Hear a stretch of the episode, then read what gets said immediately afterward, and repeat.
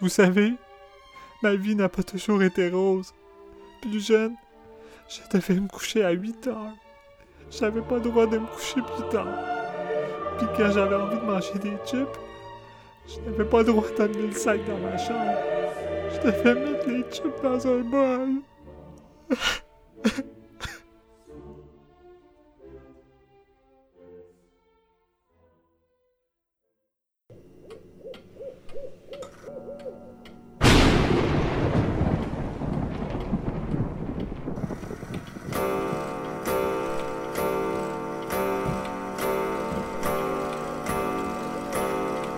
C'est l'heure. Préparez votre maïs soufflé et votre boisson gazeuse, car c'est le moment d'écouter un nouvel épisode de Séance de minuit.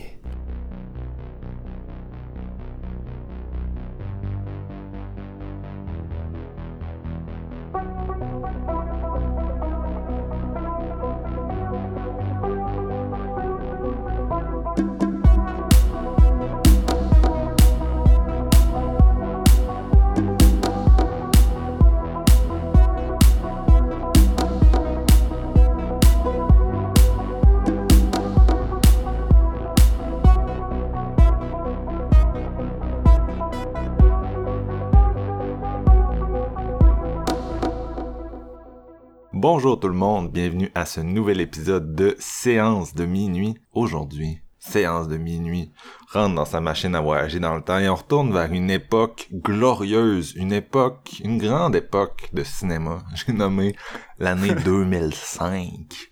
Non, mais euh, je niaise un peu parce que, euh, en fait, je niaisais avec les gars. Je disais, j'ai vraiment l'impression euh, de, de, durant la semaine où les films euh, qu'on traite euh, sortaient, j'étais comme, j'ai vraiment l'impression de- d'être revenu en 2005 avec Darren Lynn Boozman qui sort euh, Spiral, lui qui avait fait Saw 2, Saw 3 et Saw 4 entre 2005 et 2007.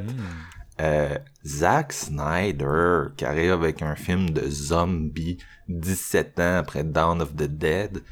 Euh, J'ai nommé Army of the Dead. Ça passe un peu de présentation, je pense, si vous avez Internet. Mais euh, donc, son Mhm. film qui était sorti en 2004. Et Alexandre Aja qui revient avec un, un film de survie dont il a le secret, là, une histoire de survie en milieu extrême, comme dans le bon vieux temps. Fait que oui, Throwback 2005. Et qu'est-ce que notre équipe faisait en 2005? Steven Lefrançois était sur Do You Look Good, puis il trendait. Il a fait le top 10 Do You Look Good en 2005. Salut Steven! Ah, wesh, je vois que t'as- plugué ça. C'est que t'es tellement un traître, toi. T'es Écoute, tellement un traître. ça- Mais c'est cool, en même temps, je trouve ça drôle. Ça pourrait être pire, je pourrais mettre la, ta photo euh, de, de profil euh, comme photo d'épisode. Yo, c'est un, c'est un true story, ça? ouais, ouais. Ouais, ouais, ouais, ouais, c'est un top tout 10 Do You Look Good? Wow, c'est Eh insane. Ouais, ben, c'est une scène. Écoute, dans le temps, oui, c'est- c'était peut-être une scène, mais Ben tu oui. repenses à ça aujourd'hui, puis c'est comme, ah, c'est pas nécessaire. là. Yo, t'as top 1 HMV, top 10 Do You Look Good, là. D'après moi, top 100 Hollywood dans pas long. c'est- Hey, c'est vrai, j'avais com- j'avais complètement oublié que j'avais été top 1 dans les acheteurs de HMV en accumulant suffisamment de points pour avoir euh, une- plusieurs centaines de dollars de crédit en Ouais, ça- magasin. ça- Ça m'a toujours fasciné, cette anecdote. C'est quoi ça déjà HMV, les gars? C'est qu'est-ce qu'il y avait avant Sunrise, mon petit Marc? On est, en, on est en 2005, Marc, tu devrais savoir c'est quoi. ouais, c'est Tu sais, des achats, des achats physiques, là, euh, ce qui disparaît de plus en plus à l'entour des gens. Ouais, ailleurs que sur Internet, mettons, tu sais. Ouais. Et en 2005, Jean-François Ouellette, ben, il était en secondaire 2, il jouait de la guitare. Et aujourd'hui, aujourd'hui même, au moment d'enregistrer ce podcast, il fête ses 30 ans. On rajeunit pas. Salut JF, bonne Yo. fête. Hey, merci. Bonne fête, mon JF. Colin. On enregistre la journée de ma fête. Moi, ça me fait plaisir de vous parler aujourd'hui à cause de, de plein de bonnes raisons. Écoute, pour les films, pour la célébration. En 2005, j'avais les cheveux longs puis je shreddais du black metal. ouais. C'était toute une époque. Moi, ma réaction, c'était comme, tu sais qui fait ici? C'est sa fête. Ouais, c'est ça. T'aurais dû nous le dire, on n'aurait pas enregistré. Je suis comme, ben non, c'est c'est le fun. C'est Ben là, tu dois l'avouer. fête, je trouve. C'est quand même ton plus beau cadeau de fête d'aujourd'hui, ça, là. Hein? Discuter avec tes chums de films. Exactement. Non, j'ai plein de petits beaux cadeaux de fête. Aujourd'hui, je discute avec vous autres. On enregistre un podcast. Euh, François Legault, il a réouvert mon restaurant la journée de ma fête. Fait que je Ouais, travaille hein? à soir. fait que j'ai à partir de maintenant, j'ai plus de temps pendant tout pour célébrer. Fait que ouais, je vais le faire avec vous autres sur le micro. Malade, malade. Mais Yes. c'était peut-être pour toi qui ont fait le throwback 2005 de l'horreur. C'était comme Non, pour ta fête. vrai, les, les sorties, sérieusement, j'ai été gâté là, dans les dernières semaines. Puis en plus, j'ai vu Spiral, là, que, que c'est ça. On va peut-être en parler un jour. On sait Non, non, on va en parler. On tu l'as vu, l'épisode Ouais, s'en les vient. là. Wink wink.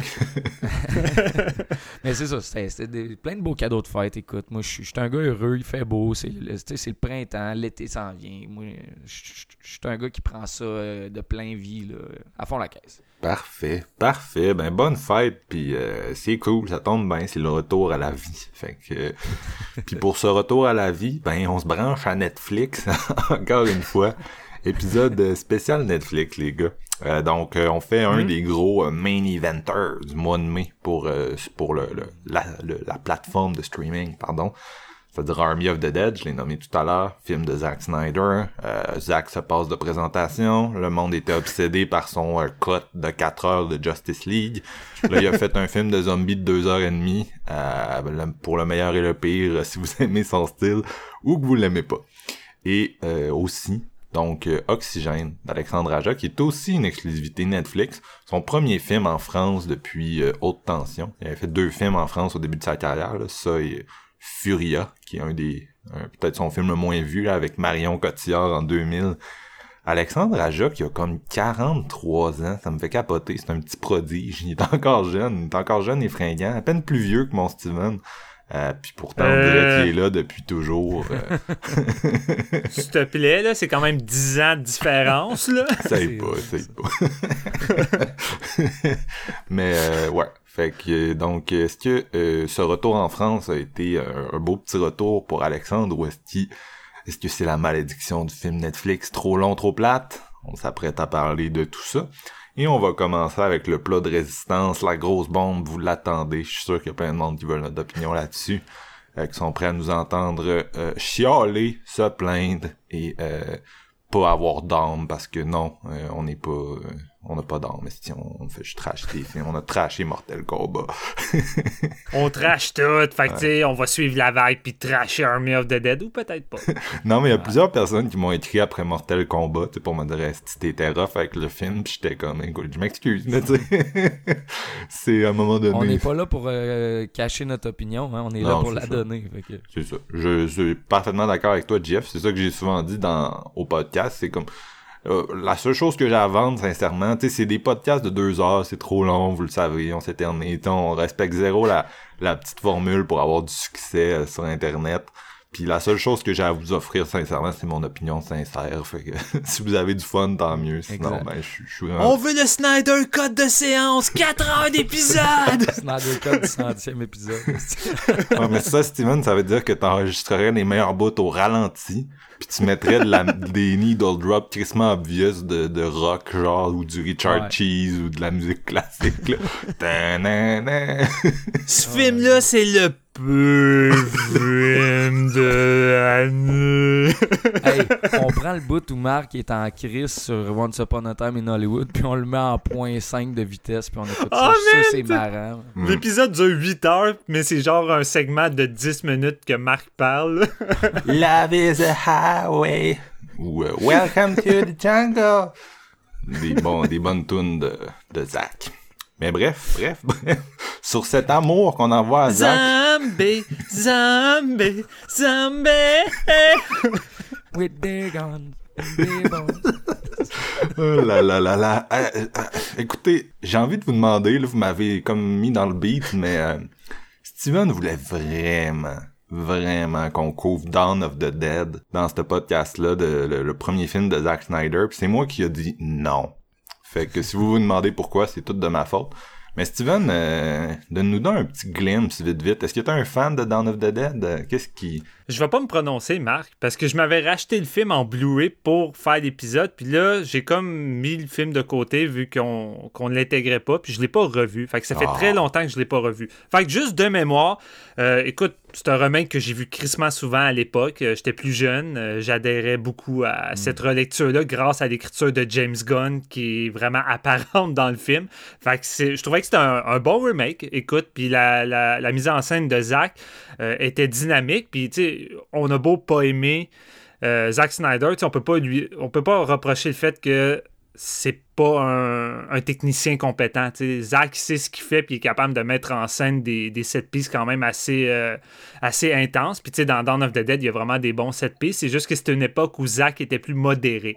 Puis à un moment donné, ben, c'est devenu Zach qui a pris 8 Red Bull puis il a exploité son style fois 1000. Puis c'est devenu ce que c'est devenu. Puis euh, c'est ça. Fait que euh, sans trop en dire plus, euh, de mon souvenir, euh, Dawn of the Dead, c'est un bon remake. là. Toi, JF, est-ce que t'es un fan aussi d'Dawn of the Dead? Moi, j'étais un, un- ouais, j'étais un fan. En fait, je l'avais découvert au cinéma, puis il m'avait foutu les jetons. Vraiment, j'avais adoré ça. Je trouvais que c'était comme. Tu sais, c'est, c'est un peu le- le- le- la mouture qui a, qui a été amenée par 20, euh, 28 Days Later, là, tu sais, cette espèce de vague de zombies-là du début des années 2000. Puis je trouvais courait. qu'elle a- Ouais. Ouais, ouais, c'est ça. Mais tu sais, c'était un remodelage qui était vraiment très bien fait, bien exécuté, comme Steven le disait. Puis c'est un film que j'ai vu là, à maintes reprises aussi. En fait, vous prenez ça avec un grain de sel. Moi, je trouve que c'est son meilleur film à Zack Schneider, euh, Dawn of the Dead. Mais je les ai pas Schneider, le gars qui fait du smoke meat, là? Ouais, c'est ça. C'est, c'est meaty, meaty. Ok, depuis quand Steven fait des jokes quand le monde dit mal un nom, man? Ah, non, mais c'est tellement genre l'arroseur arrosé, c'est malade. Hey, c'est ça, vous, vous me ridiculisez constamment, je peux Ouais, bien de temps en temps. C'est vrai. Mais c'est. euh, tu sais, j'ai pas, euh, moi, j'ai, j'ai pas vu euh, Justice League. J'ai fermé Batman contre Superman après 15 minutes. Ouais. des, des espèces d'affaires comme. Je, veux pas voir ça tant que ça. Mais Mm. de ce que j'ai vu, je trouve que Dawn, c'est son plus hot, son plus fun à revisiter. Fait que c'est un peu ça. Ok, ben dans ce cas-là, euh, on voit que vous aimez quand même le petit Dawn. J'ai bien hâte de comparer avec son nouveau film, Army of the Dead, et sans plus attendre, on se pitch là-dedans. Here's the thing. There's $200 million in the basement vault beneath the strip. 200 million the insurance company already reimbursed me for. Untaxable, untraceable. Unspendable? That's where you come in. With 96 hours left, the government has already moved more than half of its military presence out of the quarantine zone, which makes it vulnerable. I want you to put together team and get it out. In exchange, 15 million is yours to divvy up amongst whomever you're taking with you. Et on y va avec notre plat de résistance, un bon gros cerveau juteux. Je parle bien sûr de Aliens de Zack Snyder.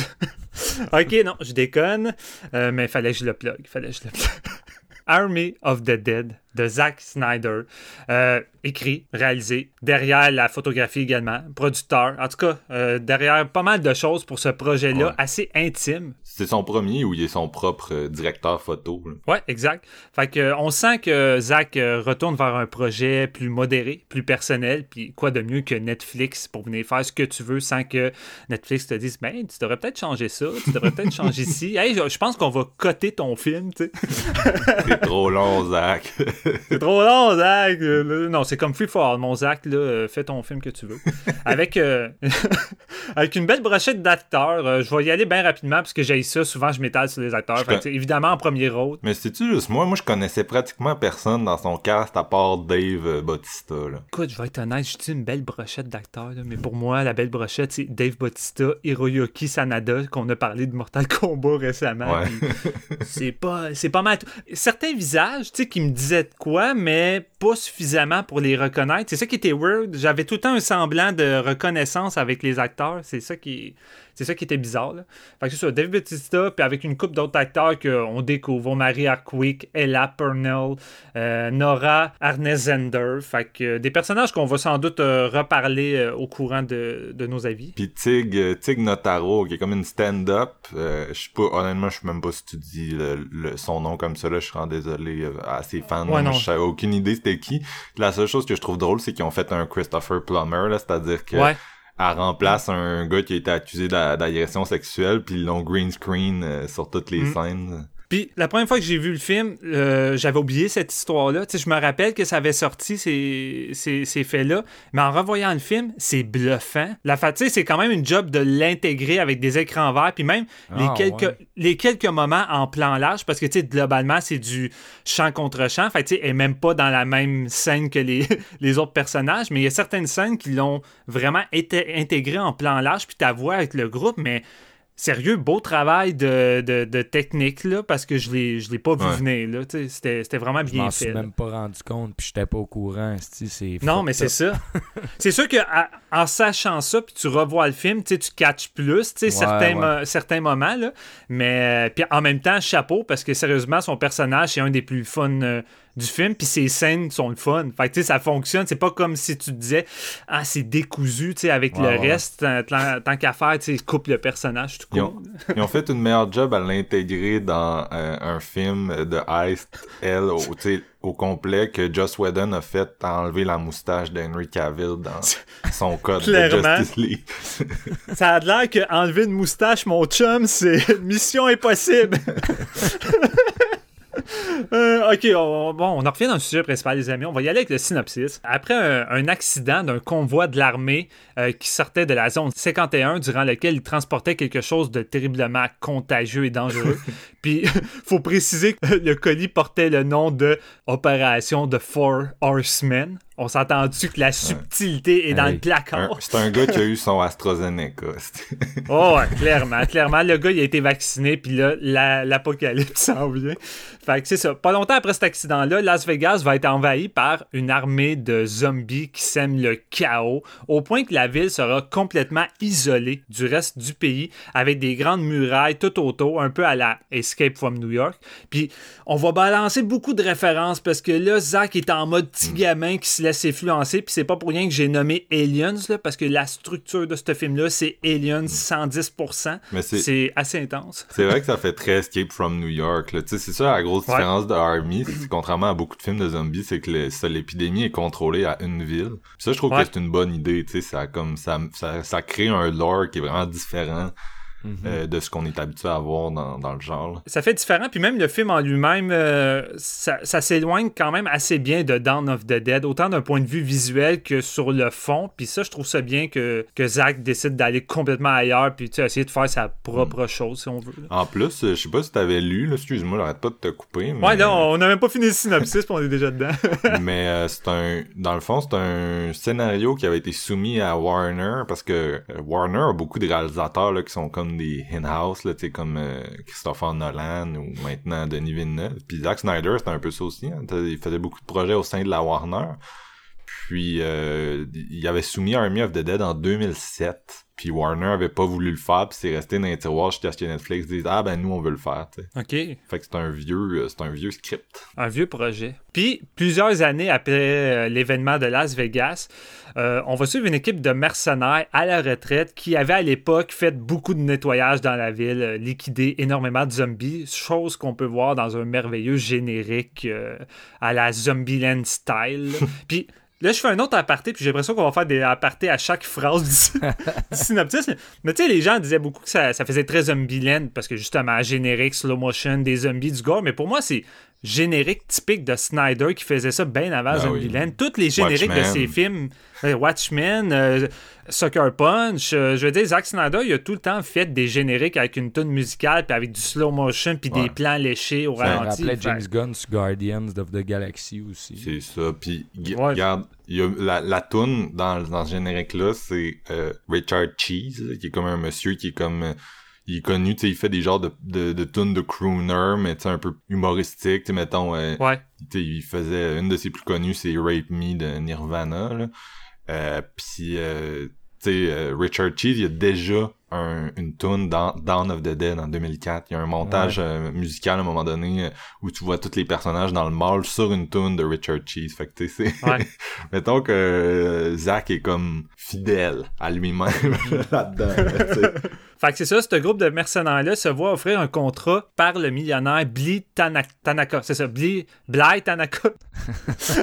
Celui de faire un braquage dans un grand casino de Las Vegas pour récupérer une somme de 200 millions de dollars et ainsi récolter un, un gros 50 millions de dollars pour eux qui va être séparé avec son groupe.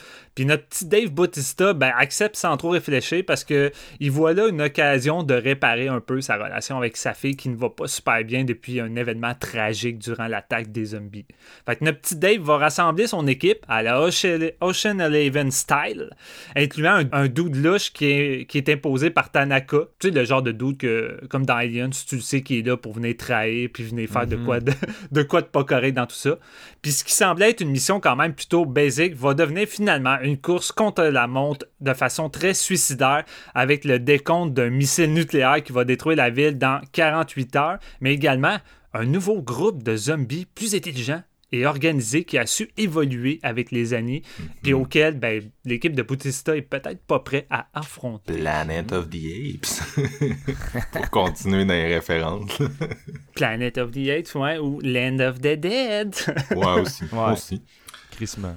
Parce que moi, c'est la chose que j'ai beaucoup pensé en voyant ce film-là. Pour moi, c'était un mix entre Aliens, Ocean Eleven, puis Land of the Dead. J'ai vu beaucoup de monde euh, mentionner Dawn of the Dead, mais j'ai zéro pensé euh, à Dawn of the Dead. moi, c'est vraiment pas Land of the Dead, surtout à sa- dans son traitement des zombies, puis essayer de créer euh, quasiment d'iconiser, puis de nous mettre pratiquement dans la peau des zombies, pour qu'on ressente quelque chose. En tout cas, c'est ce que Zach essaye de faire, un peu des deux côtés.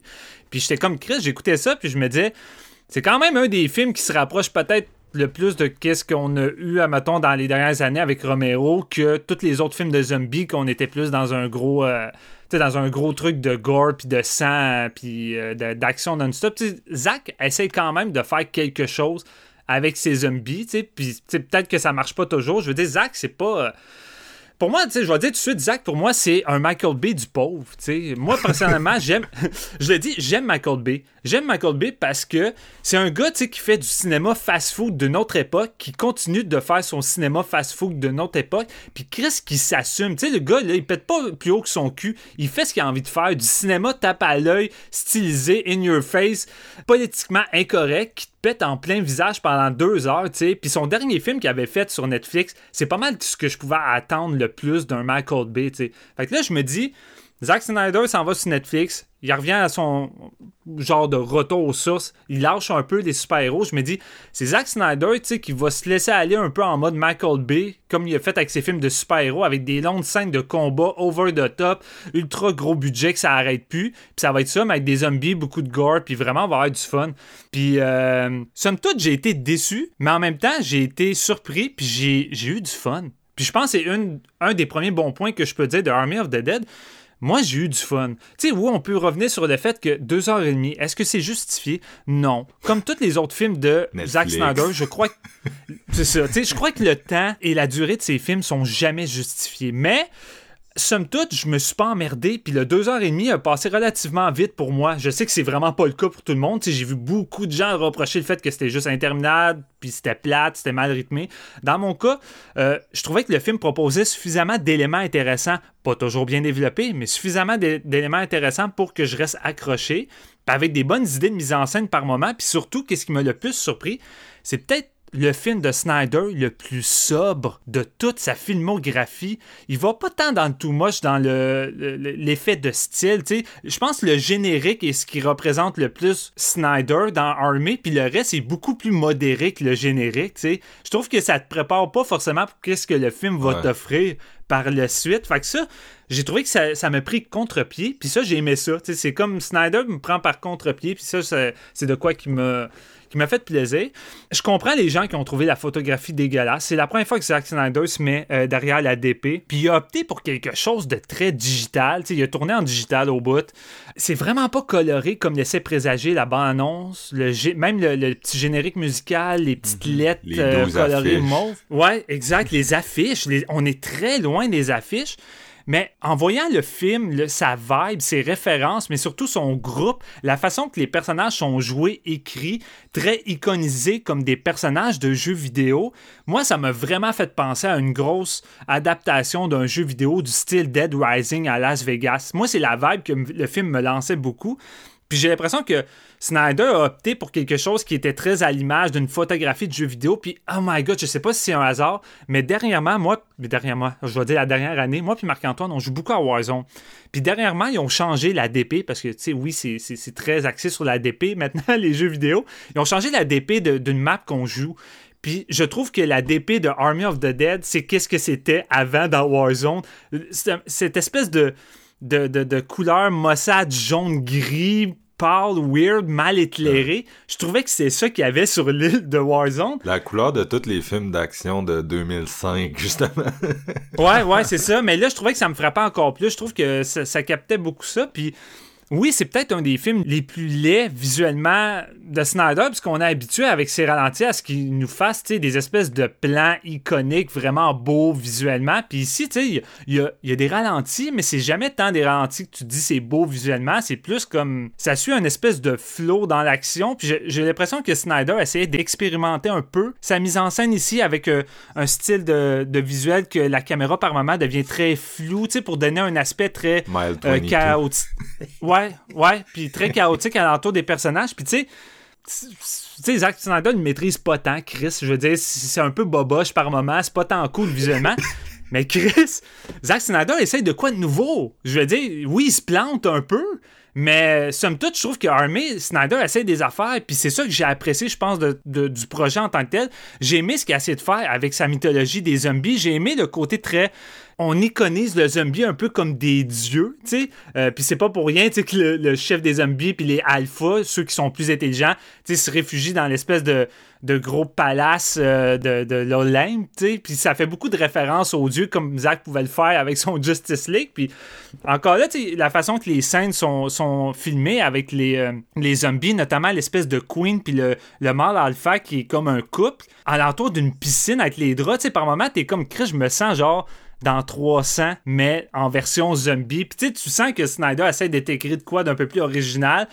Euh, Est-ce que c'est bien développé? Pas tant, je pense. C'est ça le plus gros défaut puis de Snyder, puis du film, puis de la plupart de ses films, c'est que Snyder essaie d'avoir beaucoup de contenu dans son scénario, puis c'est pour ça souvent que ses films durent deux heures et demie, mais c'est qu'en deux heures et demie, en trois heures, en quatre heures, Snyder a de la misère à développer comme il faut ses thèmes, ses sujets, ses choses. Fait que souvent, on reste juste en surface, puis tu te dis, j'aurais aimé en avoir plus. Puis c'est ça le gros problème de l'armée, c'est que ça reste trop en surface sur tout. Tous les aspects les plus intéressants, euh, ça reste en surface. Puis des fois, ben, il mise un peu plus sur des aspects, des aspects qu'on aime moins, ce qui veut dire étirer ces fucking scènes, ces scènes de suspense, ces scènes d'exposition, ces scènes de zombies qui pourraient souvent être éclipsées en une minute. Tu fais un bon montage, tu sais que tel gars va se faire tuer par euh, exemple par un tigre parce qu'il vient de tomber dans le piège.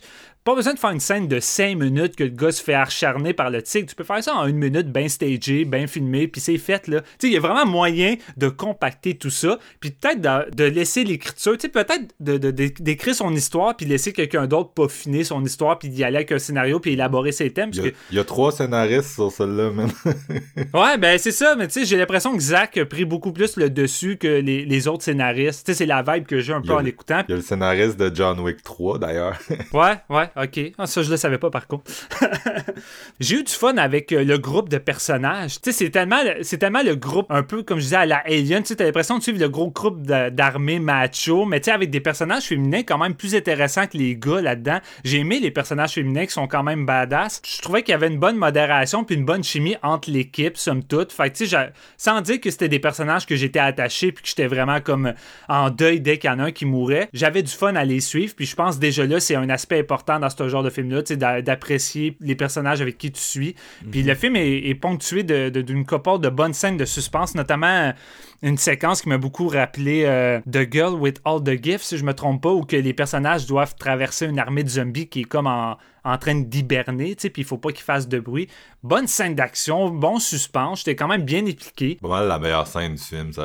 Ouais, honnêtement, c'est la meilleure scène du film, puis c'est dommage parce que le film t'amène vers un bon build-up vers la fin, mais j'ai trouvé que le reste était garoché. Puis c'est ça mon gros problème, c'est que venant d'un film où je m'attendais à ce que ça soit très généreux au niveau de l'action, puis avec des grosses set pieces comme on a l'habitude de l'avoir avec euh, Snyder, j'ai trouvé que la plupart de ces scènes d'action, quoi qu'ils sont divertissantes, j'ai trouvé que c'était anodin et oubliable. Puis j'ai trouvé ça weird venant d'un Snyder. Habituellement, il est capable de ponctuer des séquences d'action très marquantes. Puis je trouvais que le film euh, en manquait. Puis j'ai trouvé son aspect zombie était beaucoup plus réussi que son aspect East. Parce que moi, c'est ça qui m'excitait. Je me disais, waouh, un mélange entre un film de zombie puis un East movie. Parce que moi, je suis un fan de East movie. On en parle souvent en séance. Puis ici. Ah, ah, Ice, excuse-moi, Les excuse-moi. films de l'Est. Les films de l'Est. J'adore les films de l'Est. Non, mais c'est ça, j'étais j'étais un, un fan de films de braquage, puis j'ai trouvé que ici, c'était juste pour faire avancer les personnages, mais que asti que c'est garoché. Le braquage sert à rien dans tout ça, là. C'est vraiment inutile, puis même quand on arrive au moment du braquage, tu sais, je sais pas, moi, je m'attendais à ce que les personnages euh, doivent concocter un plan, puis avec plein de difficultés. Tu sais, comme à la Ocean Eleven, ben non, tu sais, c'est- c'est bien simple. Tu pognes l'as- l'ascenseur, tu descends, t'évites deux, trois pièges, tu rouvres le coffre, l'argent est là, puis tu sais, même l'argent, au bout du compte, a plus d'importance parce que c'est pas le but. Ouais. Fait que, tu sais, mais je pense que c'était ça. Je, je veux pas trop embarquer, mais je pense que c'était ça Ouais. le point. Je te dis pas que le point était super bien amené, mais je pense que c'était ça le point, c'est que c'était soit comme un anti-heist, genre. ouais. Tu sais, justement où tu réalises que l'argent a comme, comme pas la valeur que tu penses qu'il a, genre. Puis c'était ça comme le, le, le message. Ouais, ben j'ai juste trouvé que c'était mal amené. Puis tu sais, comme tu dis, ça apparaît vers la fin, mais c'est juste que moi, la façon que c'est amené, on me prépare vraiment comme un Ocean Eleven, puis je trouve pas qu'il installe suffisamment bien les pions pour qu'on se dise, ben ok, finalement, Ouais. le ice est plus, est plus tant important. Puis c'est ça avec tous les petits aspects un peu, euh, un peu importants dans le film. Tu sais, même chose avec les l'espèce de groupe avec des tentes. euh, J'ai quasiment envie d'appeler tu sais, les immigrants oubliés à côté des murs, des gens qui sont peut-être contaminés, qu'on délaisse, qui sont là, qui fait pratiquement référence au Mexique avec le mur de Trump. Tu te dis, OK, Zach a envie d'y aller un peu avec un petit commentaire politique, satirique, mais il faut rien avec ça. Tu sais, Zach est juste comme, bah, on est dans le bon moment, je peux mettre ça là, c'est cool, mais qu'est-ce que je peux faire avec ça? Puis Ouais. Zach, il réfléchit pas plus loin que qu'est-ce que je peux faire, tu sais, justement avec ça. Même même, même à un moment donné, tu un- un- une petite blague par rapport à Trump, tu qui veut, le président qui veut bombarder la ville de Las Vegas, puis il veut faire ça le 4 juillet parce qu'il se dit, ben Chris, c'est cool de bombarder une bombe nucléaire à Las Vegas le 4 juillet. Tu sais, t'es comme, ok, tu ça, ça semble être une flèche à Trump, mais en même temps, j'ai pas le feeling que Zach euh, a tant de choses à dire plus que ça, Ouais. Il y, y a vraiment beaucoup de world building dans ce film-là pour quelque chose que si tu fais bouillir puis que tu gardes l'essentiel, c'est l'histoire Ouais. d'une relation père-fille entre un Dave Bautista pas tant charismatique qui est comme pas capable de dire ses émotions à son enfant. Non, c'est ça. Puis on sait que la, la fille de, de Zack Snyder s'est enlevé la vie. là. C'est quand même un élément qui est à- abordé dans ses films récents, je pense. Puis tu sais, clairement, c'est ça qui essaie un peu de... de tu sais, essaie quand même, je pense... Je pense que c'est important, là, dans, dans l'espèce de relation père-fille qu'il essaie de créer au centre de ça.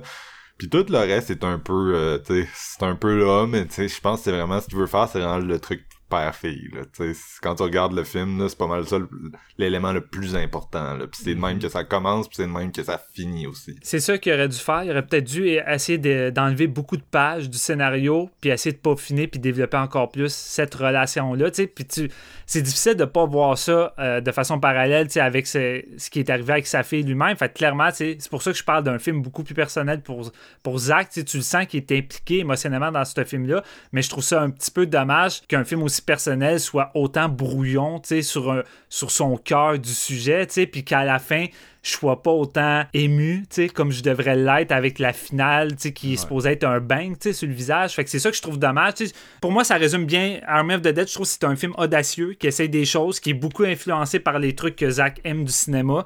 Euh, mais euh, c'est brouillon, c'est, ça aurait pris peut-être plus de peaufinage, plus de coupure, puis on aurait peut-être eu, peut-être sérieusement, un excellent film. Là, pour moi, on a juste un bon divertissement qui a fait la job le temps que ça a duré, avec des bonnes idées, mais c'est ça, tu sais, ça manque beaucoup de finesse, c'est très brouillon. là. Qui a fait la job pas tout le temps qui a, qui a duré parce que c'est trop long.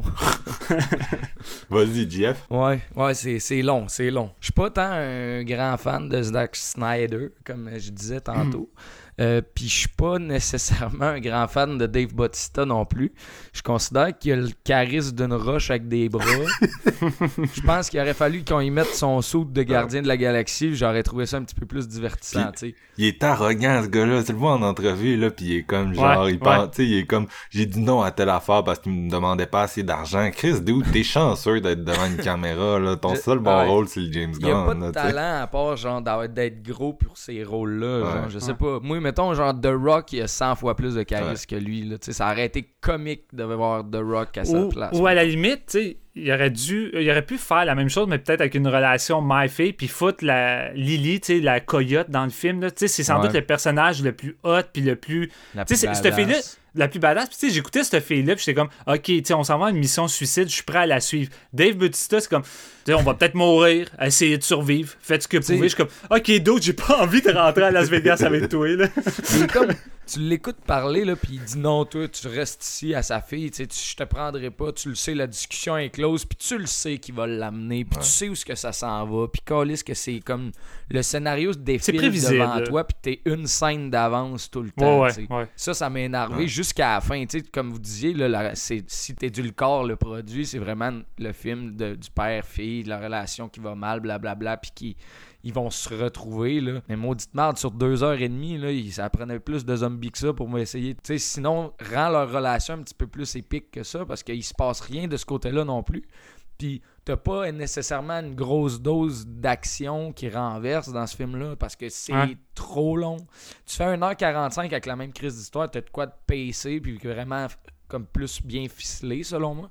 Parce que Mhm. j'ai trouvé des, des- des idées vraiment bonnes. là. Je veux dire, le côté alpha avec les petits zombies qui, qui sont faciles à tuer sur le side, euh, ceux qui sont vraiment menaçants, qui se regroupent, moi je trouve que c'est vraiment une bonne idée. Oui, ça, ça avait été fait. Ça, me- l'espèce de boss là, dans son euh, dans son suit là, que tu le vois deux trois fois dans des cadres de porte en noir puis moi j'adore c'est des bonnes scènes Avec son cheval et tout. ben oui c'est ça Tu de, de Four Horsemen au début, tu sais, c'est ça me ça. rappelait ça me rappelait le gros goon là, qui, qui regroupe les zombies dans Land of the Dead comme tu as dit j'avais vraiment Ouais. pensé à ça aussi l'espèce de, de- de- de- le zombie hyper large qui est là tout le long du film tu sais.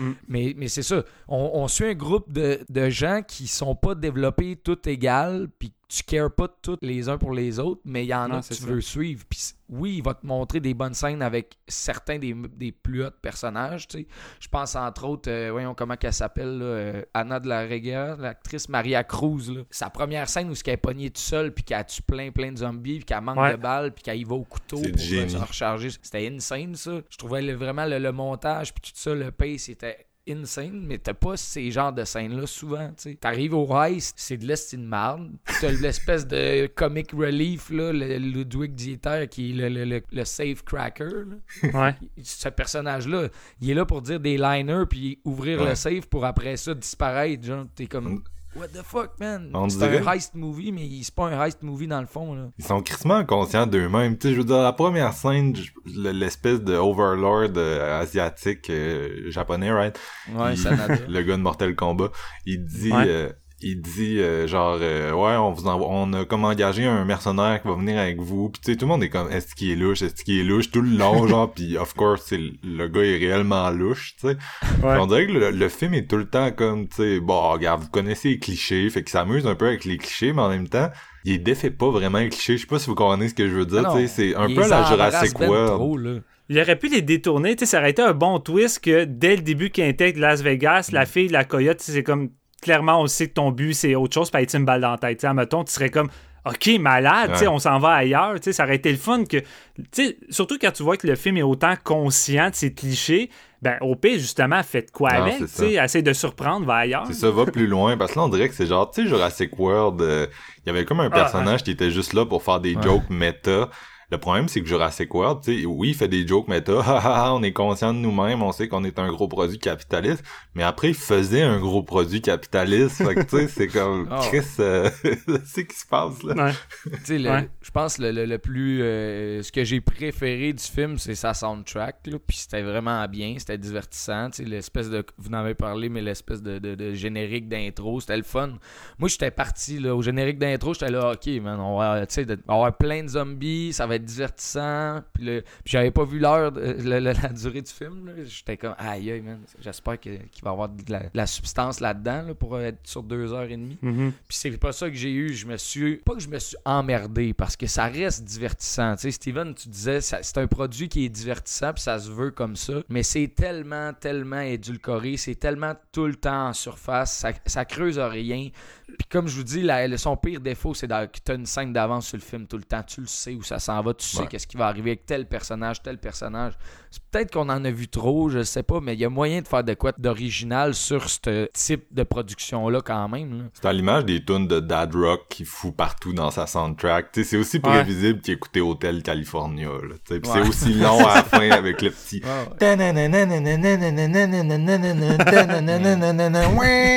Attends, Excusez, je suis pas très bon pour. Non, non, mais jusqu'au moment où ce qui s'échappe, tu le sais qu'il en manque tu le sais que genre il sait quoi qui va arriver, là, la bombe, tu sais, puis après tu le sais qu'est-ce qui va arriver là. Moi, c'est ça, Ouais. j'étais comme j'étais assis sur le sofa, puis tu sais le genre de film cruise control que t'as pas d'émotion, Ouais. ça c'était Army of the Ouais. Dead pour moi. J'ai Ouais, pas eu de, de gros genre ah si ça c'est nice, c'est c'est arrivé je pense deux fois, puis c'est les deux meilleures scènes de, de, de bataille avec les zombies puis les guns, mais sinon il y a rien qui se passe là-dedans. c'est ça, je pense que c'est ça le pire. Tu sais, je m'attendais pas forcément que ce soit un film qui soit original ou que, tu sais, qui, qui, qui essaie de nous surprendre forcément.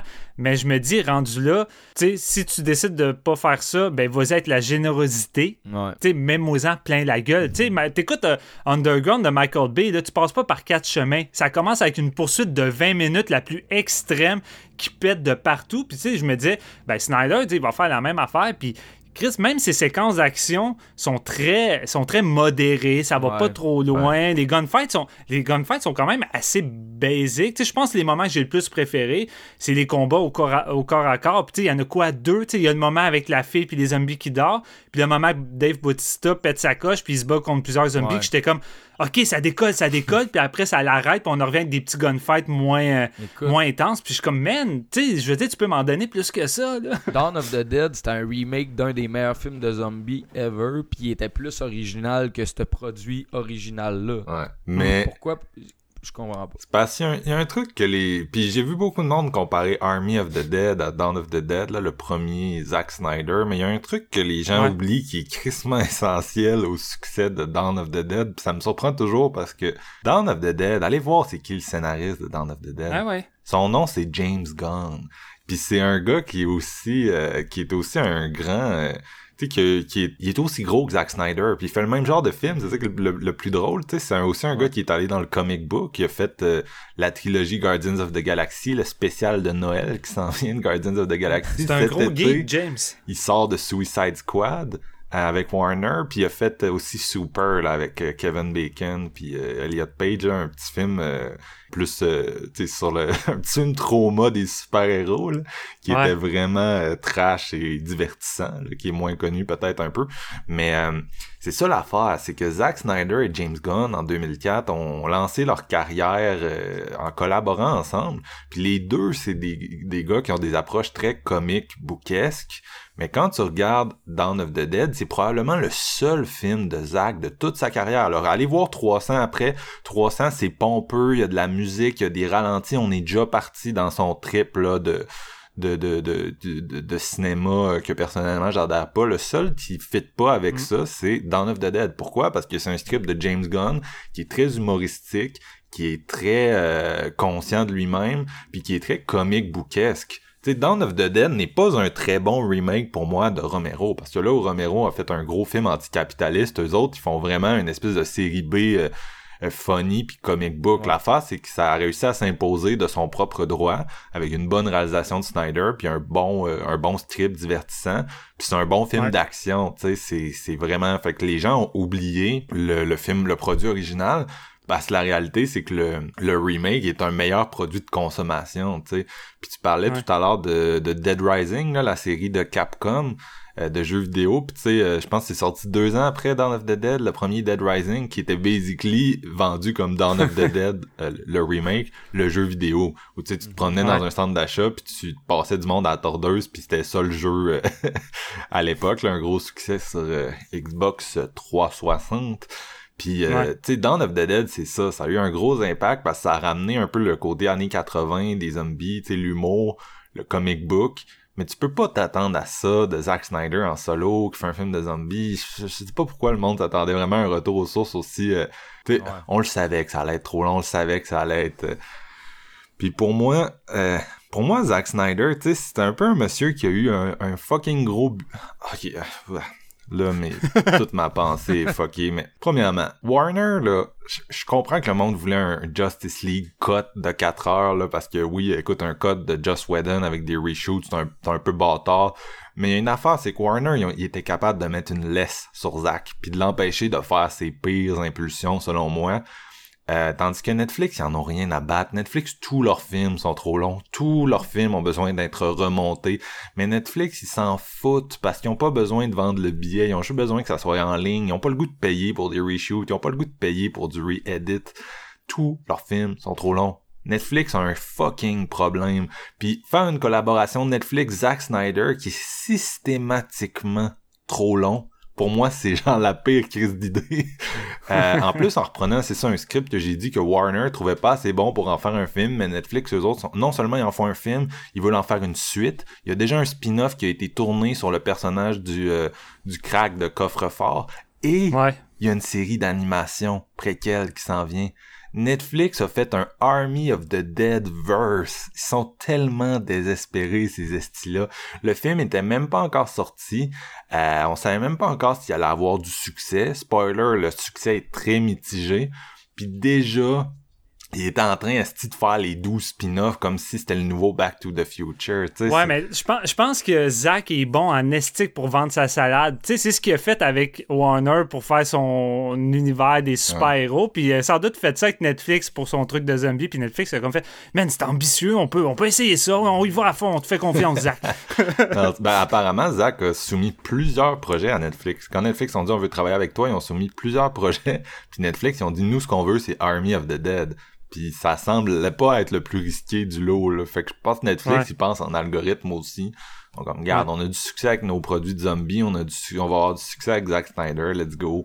Euh, puis je pense pas qu'ils ont pensé plus loin que ça, malheureusement. Une autre affaire qui blesse ce film-là, c'est que définitivement, quand tu le regardes, c'est un film qui était fait pour être vu au cinéma.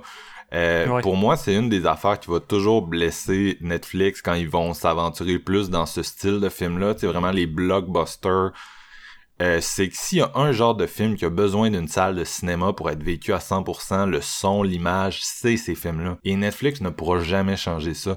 Tous ces films-là, tu sais, je comprends qu'il y a des, tu sais, on en parlait la dernière fois que, bon, les films de Steven Spielberg, on les a pas tous vus en salle anyway, puis euh, fait que est-ce que ce sont des téléfilms, là? En tout cas, si vous nous avez pas suivis en ce moment, vous comprenez rien à ce que je suis en train de dire.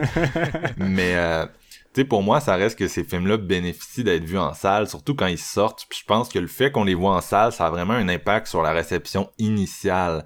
Et Army of the Dead aurait dû être vu en salle. Il y a tellement des trucs vertigineux, spectaculaires là-dedans.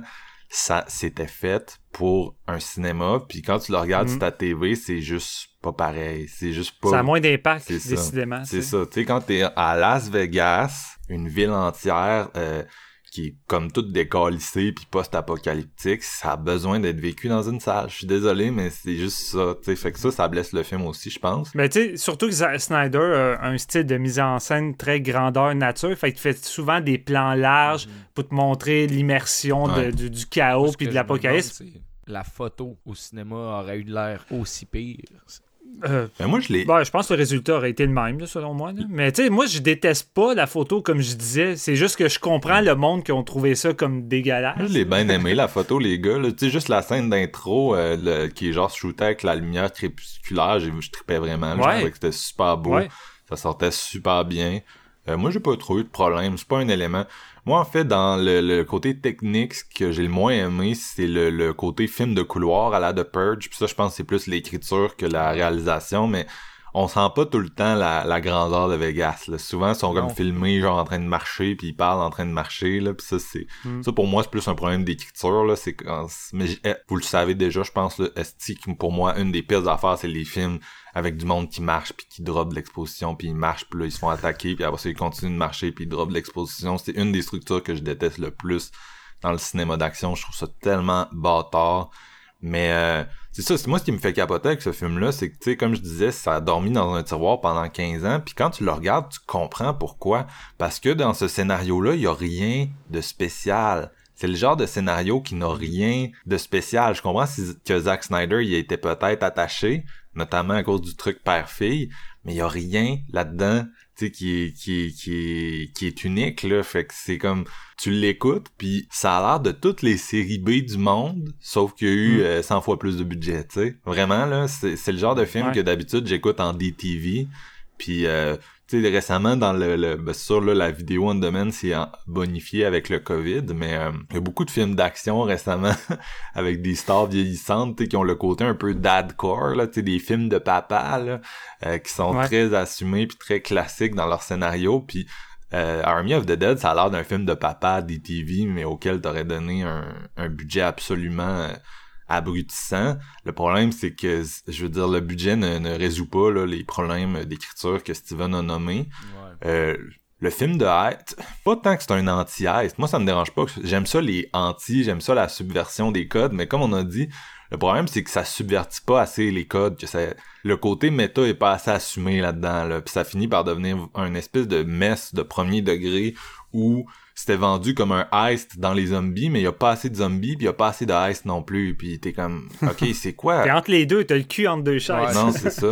Puis moi, un truc dont je parle souvent aussi sur le podcast, c'est le côté euh, Dirty Dozen. Tu sais, quand t'as une espèce de commando un peu ragtag, tu sais, c'est un cliché du cinéma d'action, là, mais tu sais, un genre de commando euh, Suicide Squad un peu, là, ou je sais pas comment dire Mhm. ça, mais tu sais, souvent du monde, là, qui, euh, qui ont un peu eu une vie de merde, plus comme la, la, la shot de la dernière chance. La rédemption. C'est ça. Puis c'est souvent c'est c'est calqué sur euh, Dirty Dozen là, de Robert euh, Aldrich avec Lee Marvin, John Cassavetes, un gros classique des années 60. Si vous l'avez pas vu, ça tient crissement la route encore de nos jours. Excellent film d'action. Puis Dirty Dozen, je, je respecte tellement ce film-là parce que ce que j'aime de ce film-là, c'est qu'ils sont 12, puis t'es connais toutes. Puis il y a une façon d'introduire chaque personnage puis de le caractériser, mais sans que ça se mette à bouffer le film puis que ça soit trop long pour rien. Souvent, ça va passer par des scènes où tout le monde dans le groupe va avoir une interaction, va se présenter, va... Je sais pas si je suis clair en ce moment, mais tu une genre de scène qui que les 12 personnages sont dedans, ou mettons 6 personnages, puis tu vas avoir une coupe de scènes de même, puis tout le monde va comme présenter son caractère. Tout le monde, son caractère va devenir évident à travers cette scène-là. Zach est Ouais. pas capable de faire ça. Zach a besoin d'une scène individuelle pour chaque personne. Il y a rien pour alourdir ton film comme ça, tu sais. Puis même en alourdissant le film d'un gros poids, en, en essayant d'introduire ces personnages-là, ça reste des caricatures à la fin. Puis ça reste que quand ils meurent, on s'en calisse. Fait que c'est un film qui est lourd pour rien. Euh, puis comme Steven disait tout à l'heure, qu'on aurait facilement pu condenser en l'écrivant différemment. Ça souffre du syndrome Hit Part 2, là. Euh, puis de bien d'autres films comme ça que tu te dis, en changeant l'écriture, t'aurais facilement pu condenser ça puis rendre ça plus intéressant au lieu de créer des espèces d'effets de répétition puis des tunnels de dialogue qui finissent plus de finir. Euh, c'est vraiment un problème dans Army of the Dead. Puis c'est ça qui crée l'espèce d'effet que Jeff parlait de 2h30, c'est trop long. C'est pas qu'un film de zombies de 2h30 c'est trop long, c'est que clairement, ce qui nous a présenté en 2h30 pouvait être condensé à 1h45, comme tu l'as bien dit, Jeff, puis Chris, il l'a pas fait. Il l'a pas fait. Il l'a pas fait parce que Snyder, il- Snyder, je pense qu'il assume pas encore que c'est quelqu'un qui est bon dans la série B qui s'assume, puis il a de la misère à s'assumer. Snyder, je pense qu'il voit trop gros, Ouais. trop loin, mais qu'il a pas les compétences pour Ouais. aller là. C'est ça- ça qui arrive. Ça me fait capoter, tu sais, des fois d'aller en ligne puis de lire des analyses de Batman contre Superman là, qui vont super loin dans l'iconographie religieuse, la mythologie. On parle du gars qui a fini ce film-là en droppant un needle drop de zombies, des cranberries, là. Je veux dire, c'est un ado de 14 ans qui fait des films pour des ados de 14 ans. Puis justement, quand j'avais 14 ans, que je tripais sur 300, les gars, là. Puis Dawn of the Ben Dead, puis Watchmen. Tu sais, j'ai tout vu ça au cinéma, ces films-là, là. Euh, puis Sucker Punch aussi, là, euh, je les ai toutes vus en salle, puis je tripais dans ce temps-là, mais tu sais, c'est parce qu'à un moment donné, tu te réveilles, puis t'es comme, hostie, je suis rendu un peu vieux, là, pour cette approche-là, là. Ce que j'ai réalisé avec Snyder, c'est que je pense que niveau choix musicaux, il va, il choisit en fonction des titres des chansons et non des paroles. tu sais. Il s'est dit, ça serait cool de mettre zombie dans Army of the Dead, mais quand t'écoutes les paroles tu de, de cette chanson-là, tu sais, ça ça a rien à faire à être là. Non, non. Ça n'a Ah, pas ben, avec la rapport. bombe nucléaire, il y a un petit lien à faire, mais le lien, il est très en surface comme le reste de son scénario. non, ben c'est ça, tu sais. Fait que c'est ça, c'est un film que, tu sais, pour moi, tout est, tout est tout le temps trop long, tout est tout le temps étiré, là, tu sais, c'est, c'est, c'est, c'est- Mm. Le plus drôle, c'est que, tu sais, moi, je l'ai bien aimé, tu sais, je me suis bien amusé, ça sonne vraiment pas comme ça, là. Mais c'est le genre de film que, tu sais, c'est parce qu'à un moment donné, j'ai... Ça fait tellement longtemps qu'on en parle, Army of the Dead, j'étais quand même excité, mais j'ai vite revu mes expectatives à la baisse. Moi, j'aime Ouais. ça, les gars, des séries B, du zombie, d'action. Fait que c'était ça, tu sais, c'était comme... Je suis non-committal de ça, tu sais, j'ai pas vraiment trouvé ça bon, j'ai pas vraiment trouvé ça mauvais, j'ai été diverti le temps que ça durait, mais hostie qu'il y avait de la place à l'amélioration, comme avec Ouais. tout... Tu sais, moi, Zack Snyder, j'aime un film de lui, Dawn of the Dead, puis je l'aime parce que je suis un fan de James Gunn, fini. Tu sais, tout, pour moi, tout Ouais. ce qu'il a fait après, c'est des trucs, euh, oui, il y a des bonnes idées, mais il y a aucun de ces films que j'aime, tu sais, puis... euh, revoir euh, Watchmen à l'époque je l'aimais mais même lui en le revoyant c'est vraiment de quoi que puis en, étant plus familier aussi avec le l'œuvre de Alan Moore parce que c'était pas le cas euh, à la sortie du film là. Euh, c'est des des trucs que ça a comme vraiment baissé fait que je suis pas un fan je l'appellerais pas un Michael Bay des pauvres mais définitivement là, son style se compare à celui de de Michael Bay là dans fait que ouais Mais c'est ça, comme je dis, je pense que le problème, c'est que tu sais, Michael Bay, contrairement à Zach, s'assume pleinement dans ce qu'il fait, puis il va à fond, Ouais. tandis que Zach, est en- Zach a encore le cul entre Ouais. deux chaises. tu sais. Mais Zach aussi, tu sais, pour moi, il y, a un, il y a un côté vraiment Michael Bay dans Army of the Dead dont j'arrête pas de parler depuis tantôt, mais tu sais, le, le fait que, tu sais, il arrête pas d'attirer un peu l'attention sur les clichés, tu sais, les clichés du... Juste le, le c'est ça, le heist en tant que tel, tu sais, il est présenté, au début, il est présenté à la Shaun of the Dead, là, tu sais, il s'imagine le plan parfait, puis finalement, ça sera vraiment pas le plan parfait, tout Ouais. ce qu'il s'imagine dans le plan va chier. Euh, mais c'est tu sais, c'est comme un film un peu nihiliste à la B là dans le sens que tu sais ils sont après de l'argent mais une fois qu'ils ont l'argent ils réalisent que tu sais l'argent c'est pas c'est pas vraiment ça qu'ils cherchaient tu sais le personnage de Dave Bautista il est présenté comme si l'argent allait résoudre tes problèmes. Mais clairement l'argent résoudra pas ta relation de merde avec ta fille là. Puis tu sais c'est de quoi qu'il va Non, se rendre ça. compte à travers le film tu sais que le statut l'argent ça a aucune valeur tu sais. Mais c'est long deux heures et demie. Puis comme vous avez dit le gars a pas de charisme. Puis tu sais c'est vraiment un film de papa, là. Tu sais, quand tu parles avec ton père boomer, là, qui veut comme pas dire ses émotions, là, pis que, euh, c'est ça, Dave Bautista, dans ce film-là. Fait qu'on fait, je, je- sais pas si c'est ça que Zach essayait d'aller chercher ou c'est juste lui qui est comme tellement pas in touch avec ses émotions qu'il a fait d'un personnage à son image. Mais tu sais, quand Dave essaie de parler avec sa fille, c'est parce que c'est pas, pas un, tu sais, il y en a des films sur le, l'incommunicabilité qui sont intéressants, mais là, c'est pas ça, là, c'est juste, Mais non. c'est juste un monsieur qui essaye comme de dire des affaires puis on dirait que dans sa tête c'est comme de la boîte là, tu sais la seule chose qui est bon c'est Ouais. genre tirer sur des des êtres qui se mouvent mais quand c'est comme faut comme avoir une intelligence émotionnelle, esti il est un peu euh, il est un peu sur le banc des petits pas bons là, tu sais. Je veux m'ouvrir un shack à grilled cheese. non, c'est ça. Dave, il est comme limité, puis je pense que pourquoi les gens ont tant aimé son personnage, tu sais, de. C'est c'est quoi, c'est Ja, Ja- Comment il s'appelle déjà dans Guardian of the Galaxy Ouais. euh, Drax. je- je- Drax, c'est ça, Drax. C'est pas, c'est pas parce que Dave Bautista est bon, c'est parce que James Gunn, un, son écriture et ça. sa coche. Deux, James Gunn sait comment diriger Dave Bautista avec ce qu'il a à donner, puis Mais il dirige note. en fonction de ses outils, tu sais. Il one note aussi là, Drax, tu sais, c'est Ouais, pas le personnage ouais. principal là, puis euh, c'est euh, ses arcs narratifs, ses arcs dramatiques qui sont vraiment limités là, tu sais, c'est ça, c'est ça qu'il faut se rappeler aussi, c'est un sidecast, il est drôle dans ce qu'il fait, mais je veux dire, il y aura il y aurait jamais un film Drax sur le personnage de Drax puis tu sais, Non. Ça arrivera Tantôt, pas. tu là. parlais de films de, de, tu sais, là, de tunnel vi- vision où ils font du développement de personnages, puis qui marchent, puis qui tuent, puis blablabla. Ouais. Mais tu sais, vous vous rappelez en 2017, produit Netflix avec Dave Bautista, Bushwick. Oui, ben, C'était ça. pas Netflix, là, on l'avait vu pas- au. euh, C'était pas Netflix? oui. Non, on l'avait vu au Fantasia, moi puis Marc. Ouais. Non, moi, moi je l'ai pas vu à Fantasia, mais je suis pas mal sûr que Jeff a raison puis que Netflix avait acheté ça après pour le distribuer. Ben, je sais que Ah c'est ouais? ça, je l'ai écouté sur. Netflix, mais tu sais, c'était ça. C'était genre, j'essaye de, de, de sauver quelqu'un, mais genre, je- tu marches, tu marches, tu te caches, tu tues des gens. Ouais. Puis tu sais, c'est- à l'image du talent d'acteur Ouais. de Bautista. Là. Il peut pas faire grand-chose d'autre que ça. là. Moi, j'appelle ça le syndrome de Purge parce que c'était un des premiers films qui m'a vraiment marqué de tout ça, tu sais, que Mm. The Purge 2, là, tu sais, c'est sûr, écoute, le budget était tel que tel pour ce film-là, mais tu sais, ils sont comme dans une ville euh, où c'est comme l'espèce de apocalypse urbain, là, un peu à la, à la Escape from New York, encore une fois. Mais Mm. c'est tellement des films vides, là, où tu sais, c'est juste, on marche, on marche, on parle, on parle de notre passé, on parle de genre la purge, puis après ça, il arrive une situation horrifique, puis après ça, on marche, on parle, on parle. Puis je trouve tellement que c'est une écriture, genre, pas inspirée. C'est comme, le, le- à l'école de scénaristes, ils disent mettez du mouvement, tu sais, dans, dans ton film, parce que tu sais, un film statique, c'est de la merde, puis on dirait que eux, là, c'est- c'est ça leur idée de mettre du mouvement dans un film. C'est comme, l'exposition va se donner en marchant. Euh, ok. C'est- en tout cas, Je pense que c'est encore pire quand tes personnages manquent de charisme, puis tu vraiment t'as aucune affinité avec eux. Puis tu sais, dans The Purge, c'est ça le gros défaut en plus de Ouais. l'écriture, c'est que les groupes que tu suis, tu t'en contrebalances. Tandis que ce qui est plate, c'est que dans Army, il y a quand même quelques personnages, tu sais, celle de, de Lily ou de Maria Cruz, que quand on marche, mais que la caméra focus sur eux qui parlent, déjà là, je suis plus impliqué que là, Dave Bautista qui essaie de dire à sa fille de faire attention, fais possible, parce que, tu sais, vous vous l'avez dit, Bautista, il y a de la misère euh, à dégager quelque chose, tandis a d'autres acteurs dans le film, t'es comme crime, ils sont funny, ils ont de l'énergie, puis c'est drôle, là, mais tu fous. Exemple, je dis juste même, je sais pas, tu prends un autre personnage du film, que ce soit Lily ou même la, la pilote d'hélicoptère, tu fous ça comme chef d'escouade à la place de Bautista.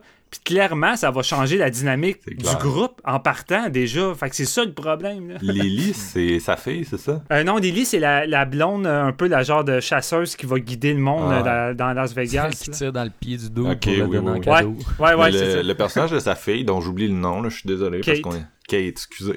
Hey, moi, les Ouais. noms dans ce film-là, les gars, là, à l'image de l'écriture, là. Mais euh, c'est ça, Kate, c'est comme la seule qui a comme une vraie quête intéressante et comme distincte, qui est liée Ouais. au, au world building de, comme t'as dit, un peu trumpien, là, avec les camps de réfugiés, le mur, puis euh, on essaie de s'aventurer au-delà du mur pour aider une amie. Euh, c'est ça le, le- l'intrigue la plus intéressante vu que le comme on a dit tu sais la plupart des personnages sont engagés en fonction du heist qui n'en du heist pardon qui n'en est pas un fait que pour le personnage de Dave Bautista ça vient avec une réalisation sur lui-même mais pour la plupart des autres personnages pas vraiment tu sais fait que ça donne ultimement des gens qui ont une- pas vraiment de quête pas vraiment de but dans ce film là qui ont pas vraiment des gros changements de cœur euh, profond, I guess, là, à moins que tu dises Ouais. que le, le, le craqueur de coffre-fort, euh, en se créant une amitié avec un gars qui l'aimait pas, puis en le poussant dans le coffre-fort, dans une, dans une situation tournante, vous considérez que c'est un grand développement de personnage, là.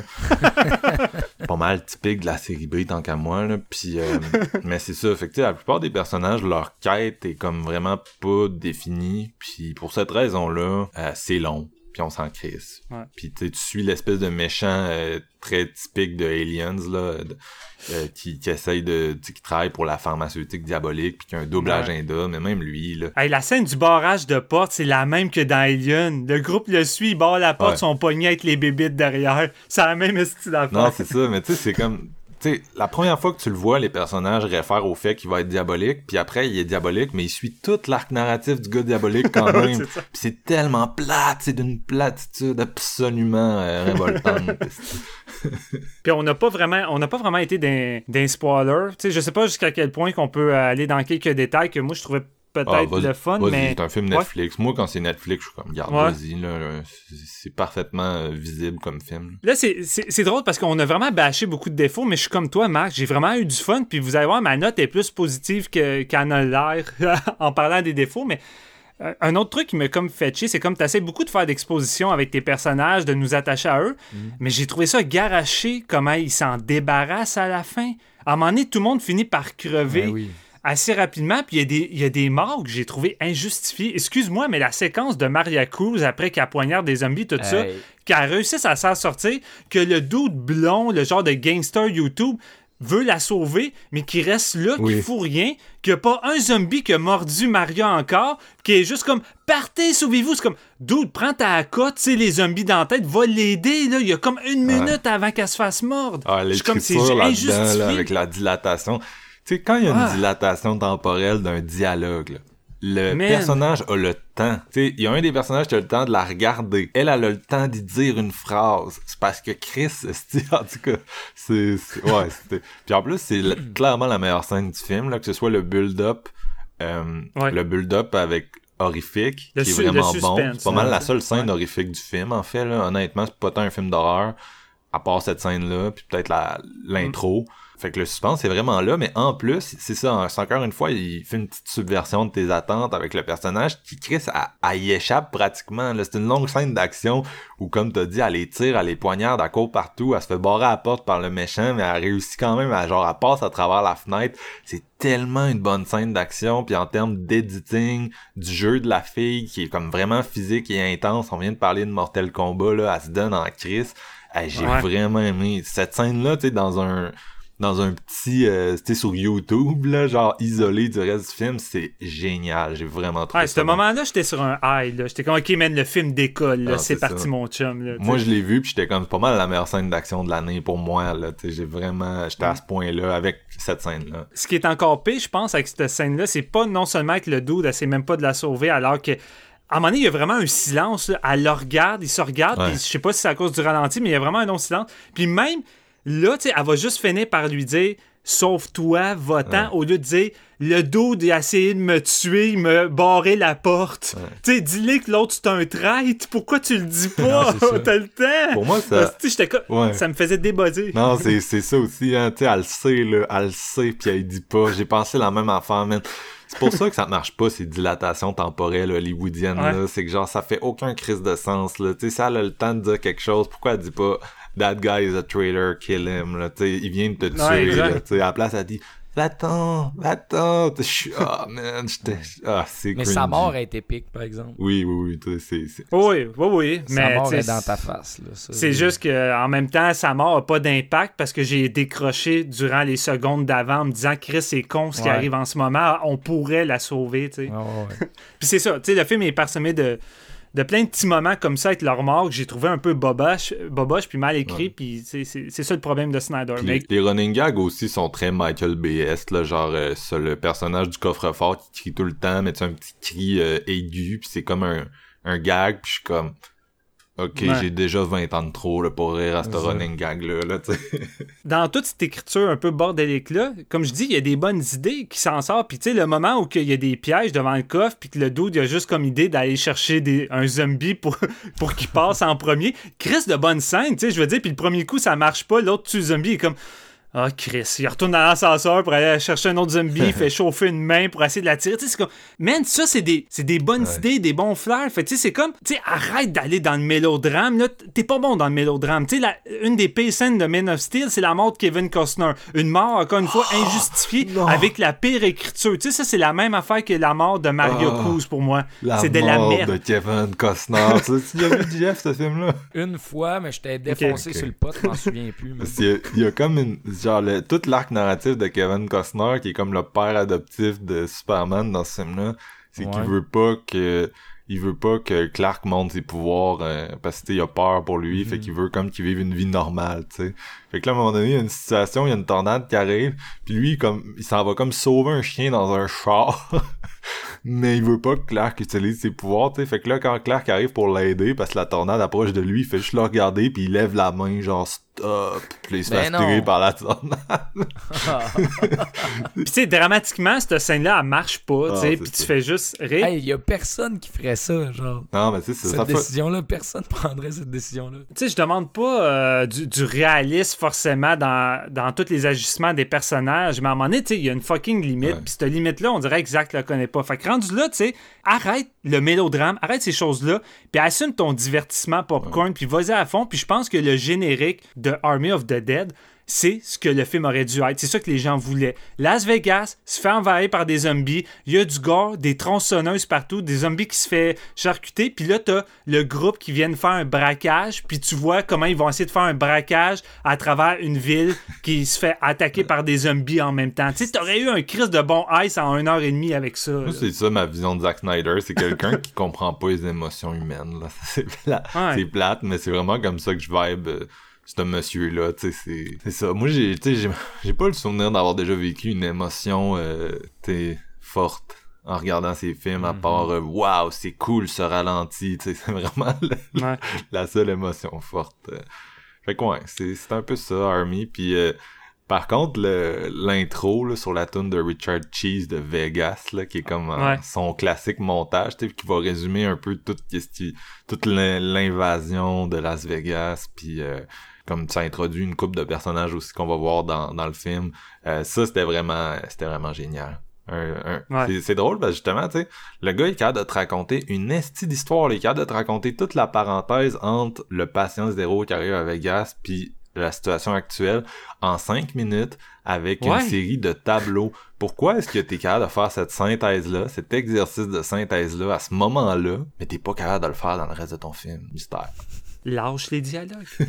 Honnêtement, je pense que Zach est un bon raconteur visuellement. C'est pour ça que ses, ses scènes les plus fortes passent à travers des moments d'action parce que il y a pas de dialogue. Je trouve que Zach est capable de nous raconter des choses à travers son visuel. Puis c'est pour ça qu'il mise autant euh, sur, tu sais, c'est sur, sur ses ralentis. Puis je pense que c'est sa, force. Veut, veut pas, tu sais, qu'on aime ou pas, c'est la force de Zach. Puis il devrait peut-être plus focuser, euh, focuser là-dessus. Puis euh, lâ- lâcher des dialogues. Puis les les développements, là, autant dans les super-héros que dans les films d'horreur. C'est comme. On revient à de quoi de basic. Là. Sinon, prends un autre, un autre scénariste. Scénarise plus tes films, puis prends-en un autre. C'est tout, là, si c'est ça que tu veux. Puis euh, moi, sincèrement, là, je, je sais qu'il y a eu des, des, des, un discours sur la photographie et tout, mais les effets spéciaux dans ce film-là m'ont vraiment fait triper. J'ai vraiment trouvé que la, la beauté... Mettons, il y a une séquence en hélicoptère qui est comme une espèce de gros chase en hélicoptère qui est pas mal la, la- la grosse scène d'effets spéciaux du film, tu sais. Et c'est mieux foutu que des films qui ont le double du budget. Là. Moi, j'ai trouvé ça plus Ouais. beau visuellement sur Netflix que euh, des bains des films de Marvel que je chiale tout le temps contre des effets spéciaux qui ont pas l'air finis. Là. Euh, Mm. Ça, c'était vraiment travaillé. là. On voyait qu'il y a eu beaucoup de temps en post-prod. Puis euh, le film a à peu près 80 millions de budget. C'est pas tant que ça pour le, le- les blockbusters modernes, là, tu sais. Fait que, tu sais, c'est, moi, j'ai vraiment aimé, j'ai vraiment aimé tout ce qui était effets spéciaux. J'ai vraiment trouvé que, tu sais, il y a un bon mélange d'effets pratiques puis de, de, d'effets numériques. Puis euh, c'était, assez spectaculaire la plupart du temps. Fait que c'est pour ça, ultimement, que j'ai été diverti. C'est que, tu sais, c'est tout le temps un film qui est capable de t'amener euh, des moments de spectacle, tu sais, qui sont assez le fun pour que tu restes un Ouais. peu dans impliqué dans le truc, mais en même temps, tu sais, dramatiquement, tu sais, toutes les, à la- tu sais, il y a comme un genre de build-up, puis à- vers la fin du film, il y a une série de fusillades avec des zombies, mais on dirait que ça a aucun poids dramatiquement, je sais pas si vous avez trouvé, là, mais Ouais. ça manquait. Ça n'a pas de poids dramatiquement, puis c'est pas assez fou Ouais. pour qu'on s'amuse. Fait que le film est trop est pogné entre un premier puis un second degré, puis c'est ce- comme Mortal Kombat un peu. On est pogné entre deux chaises que le film est conscient de ses clichés, il veut s'amuser avec, mais en même temps il veut être sérieux puis Ouais. l'assumer les crises de Ça clichés. les Fait que comme tout le temps. ça joue avec les tons puis ça te lâche, tandis que le générique, je pense que c'était le ton parfait qu'on voulait. Tu sais, je veux dire, c'est ça qui c'est ça qui est le fun. Non, c'est ça. Puis la ville de Vegas a crissement de la personnalité durant son générique avec la toune et Ouais. tout. Mais par la suite, euh, c'est pas tant exploité. Là. Tu sais, je veux dire, c'est des ruines assez génériques de post-apo après. Non, ben c'est ça. Ils sont dans un casino, mais il se passe pas grand chose avec l'intérieur du casino. Là, tu sais, ils sont, à un moment donné, ils sont dans une chambre forte. Là, il y a des murs gris et un coffre fort. Puis une bonne partie Sinon, du film qui est là, là. Non, c'est ça. Ouais, je pensais qu'il aurait plus utilisé les décors. Il me semble qu'il y a beaucoup de potentiel à faire de quoi de le fun avec ça. Tu sais, justement, dans, dans Dead Ri- Rising, je sais plus si c'est le 2, mais en tout cas, il y en a un qui se passe à Vegas, justement, puis tu peux prendre plein d'accessoires de Vegas pour tuer des zombies. Fait que moi, à un moment donné, je m'attendais, je sais pas, moi, que quelqu'un prenne une, une roulette, puis qu'il pitch dans la face d'un zombie, puis que la boule tourne dans la roulette. Tu sais, des affaires de même, Ouais. inventif, estique. Non, moi aussi. Moi aussi, je m'attendais à ce que le, le, le fait que ça se passe à Vegas ait plus d'impact que ça. Mm. J'ai aimé un peu les petits trucs euh, laissés un peu en, mystère par rapport aux origines de, zombies, l'espèce de lumière bleue, certains zom- zombies qui sont des robots. tu sais. Pendant un, un- instant, t'as comme un mindfuck parce qu'un zombie se fait tirer d'en face, puis c'est complètement un robot, puis t'es comme, euh, j'ai-tu halluciné ou ça vient de se passer, tu. Puis même la séquence du début de l'armée dans la zone 51, tu sais, quand tu regardes comme il faut, à un moment donné, c'est pas subtil, mais tu vois deux lumières, tu sais, extraterrestres euh, de vaisseaux qui s'envolent vraiment rapidement derrière le soldat un coup que les camions ont passé le grillage. Puis à partir de là, moi, c'était comme clair dans ma tête. J'étais comme, les alphas, tout ça, sont plus intelligents et tout, parce que c'est pas tant des vrais zombies. Pour moi, c'est des aliens. C'est des aliens, c'est une expérience, puis c'est, c'est des extraterrestres un peu à la manière d'un Night of the Creep, tu sais, avec Ouais. les sangsues qui contrôlent, puis que c'est des zombies. Je trouvais que c'était ça. Puis je trouvais que ça amenait un peu de, des éléments intéressants. Puis de côté, tu sais, t'avais les zombies plus traditionnels, tu sais, qui se, eux se sont fait mordre, mettons, par des alphas, puis sont, c'est des zombies typiques. Mais les alphas, que ça soit un peu euh, une genre de mythologie extraterrestre, puis tu sais, peut-être que les robots, ça pourrait être en lien avec leur technologie. En tout cas, tu sais, je lance ça un peu de même, Ouais. là, mais je trouvais que ça, pouvait donner peut-être des hypothèses le fun, mais tu sais, ah, somme toute, tu sais, c'est un peu. Une chance tu sais, C'est un peu garoché. Là. pense que Netflix va faire tout un univers avec ça parce que il y a rien qui est exploité là, dans le film. Ben, c'est ça. là, tu sais, dans ce qu'on a déjà qui existe de concret. Euh, c'est ça, à part des Easter eggs euh, de, de ce type-là, ça reste zombie traditionnel, là, la façon que c'est traité. le, le- c'est ça, je disais, ça fait un peu planète des singes, là, les alphas, puis euh, il y a une scène vraiment le fun. La première scène où on les voit faire un genre de rituel dans une piscine abandonnée, je pense, Ouais. parce que c'est, c'est super bien filmé. Mais euh, tu sais, c'est parce que les alphas, là, tu sais, sont intelligents, mais tout ce qu'on voit comme agentivité, c'est toi, tu es ma femme, moi, tu es toi. Tu sais, c'est, vraiment ça, là, les gars. C'est tellement con. toutes les victimes, les, les, les personnages qui se font kidnapper par les alphas puis qui sont mis dans une pièce en attente, tu sais, même ça, tu sais, au bout du compte, on sait rien pas tant, on sait pas tant qu'est-ce qu'il fait avec. Fait même ça, ça reste dans le trou noir. là. Mhm. non, c'est ça. Fait que c'est plate, on, on sait jamais rien pour rien. C'est sais. ça, c'est pour ça que je dis, tu sais, c'est fou qu'il y ait eu autant de world building, le fun. On dirait qu'ils ont pris tellement de temps à mettre un terrain de jeu, tu sais, à établir les lignes, les règles du jeu, euh, de la façon qu'ils en parlaient avant le- la sortie, tu sais, ah, il y a des alphas, il va y avoir des animaux zombies, pour que finalement, ça soit pas grand chose de plus que des plans cool, tu sais. Ouais, C'est ouais, c'est exact. ça l'affaire. C'est que tu t'attendais vraiment à, à une histoire tu sais, qui allait un peu euh, repousser le genre, puis finalement, ben, c'est ça, c'est du euh, papa triste, là. C'est c'est du papa triste devant ses films d'horreur préférés qui mixent dans un malaxeur. C'est du papa- L'histoire de Papatrice, man. Le dernier, faut que tu prennes, c'est Dave Bautista. Excusez. Vos notes, les gars. Toi, JF, le papa triste, t'as trouvé Le ça comment? Papatrice, 2 sur 5. Ouh. Ouais, c'est Oh, pas. ouais, J'ai pas tant trippé, honnêtement. Je trouvais ça long. Tu sais, Il y a des trucs cool, mais pas assez. Là. Je reverrai pas ce film-là. Toi, Steven? Malgré qu'on a sonné très négatif, on on- on n'a pas nuancé la balance tant que ça. J'y vais pareil avec un 3. J'y vais avec mon, fo- mon feeling de quand j'ai terminé le film. Comme je l'ai dit, j'ai trouvé, j'ai eu du fun. Il y a des moments que j'ai trouvé vraiment cool, des bonnes idées. J'ai trouvé que Zach sortait un peu de sa zone de confort, puis ça faisait du bien de voir un Snyder plus sobre dans sa, dans sa mise en scène, puis d'essayer de quoi différent visuellement. Euh, puis avec quelques bons personnages que j'ai aimés, du Chris de bon gore par moment. Il est pas tant timide, là. il y a du gore quand même qui tâche, même si on s'attendait peut-être à des trucs plus farfelus dans le, la tradition d'un Peter Jackson. Mais c'est ça, écoute, euh, malgré tous les défauts, moi, je garde quand même les qualités sur le dessus, puis ça n'a pas nuit à mon plaisir, puis je pense que c'est déjà ça. Fait que 3 sur 5, je suis quand même à l'aise. C'est pas... C'est loin d'être le pire film de zombie, puis le navet que j'entends quand même pas Ouais. mal euh, des derniers jours. Là. Puis tu sais, la remarque de moi, des zombies qui pleurent, c'est, ça m'écœure, ramenez-moi Romero. Vous avez oublié en esti Len of the Dead, hein, avec euh, le zombie principal intelligent qui pleure également quand il voit ses zombies Non, se faire des... tuer. là, je veux dire, c'est pas nouveau. Puis même là. Day of the Dead s'en allait là, le fait que, tu sais, les zombies... Ben oui, avec Bob. Les zombies sais, c'est le papa des zombies qui est arrivé avec ça, là. Fait va, Ben oui, on va ben se oui. calmer un peu. Euh, moi, je vais y aller avec un 2.5, là. Parlant de balance, je vais vous balancer, gars. Mais, euh, tu sais, c'est, le genre de film que, sincèrement, j'aurais pu lui donner un 1.5 comme Mortel Kombat, mais c'est, ultimement, c'est juste que, contrairement à Mortel Kombat, où je me suis totalement ennuyé, celui-là, ben, il y a eu des moments où je me suis suffisamment amusé pour me dire, euh, c'était pas euh, j'ai pas eu l'impression de perdre mon temps non plus. Tu me Exact. demandes vas-tu revoir ce truc là de deux heures et demie? No thanks. Tu sais moi le, le Army of the Dead euh, je veux pas le Zack Snyder cut man. Je veux le studio cut je veux le studio qui passe le Ouais. ciseau là-dedans puis qui nous trouve le film de 1h45 qui a de l'allure là je suis désolé mais c'est ça Je veux le prequel de Army à Las Vegas écrit par James Gunn puis avec Zach derrière la caméra. Bang, fini. Ouais, il y, a déjà- il y a déjà le prequel mais c'est la série animée qui s'en vient sur Netflix, malheureusement. Fait que James Gunn, Mm. il, il est trop occupé pour aller euh, travailler avec notre petit Zach. Mais bon, il vous restera toujours leur première collaboration ensemble euh, qui, Mm. qui présageait quand même très bien là, leur, euh, leurs aventures dans le monde des comic books. Bon, fait qu'on va passer à Oxygène.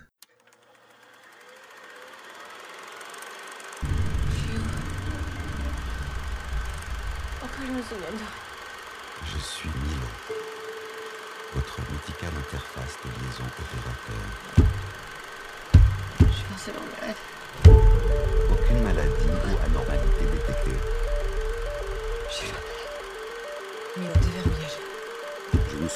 mesure d'accéder à cette requête pour le moment. Milo, s'il te plaît, je t'en supplie. Je ne suis pas en mesure d'accéder à cette...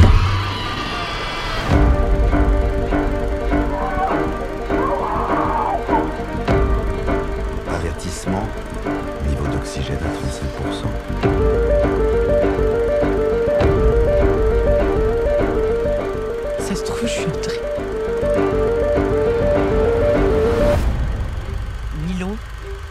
Tu peux faire une recherche ADN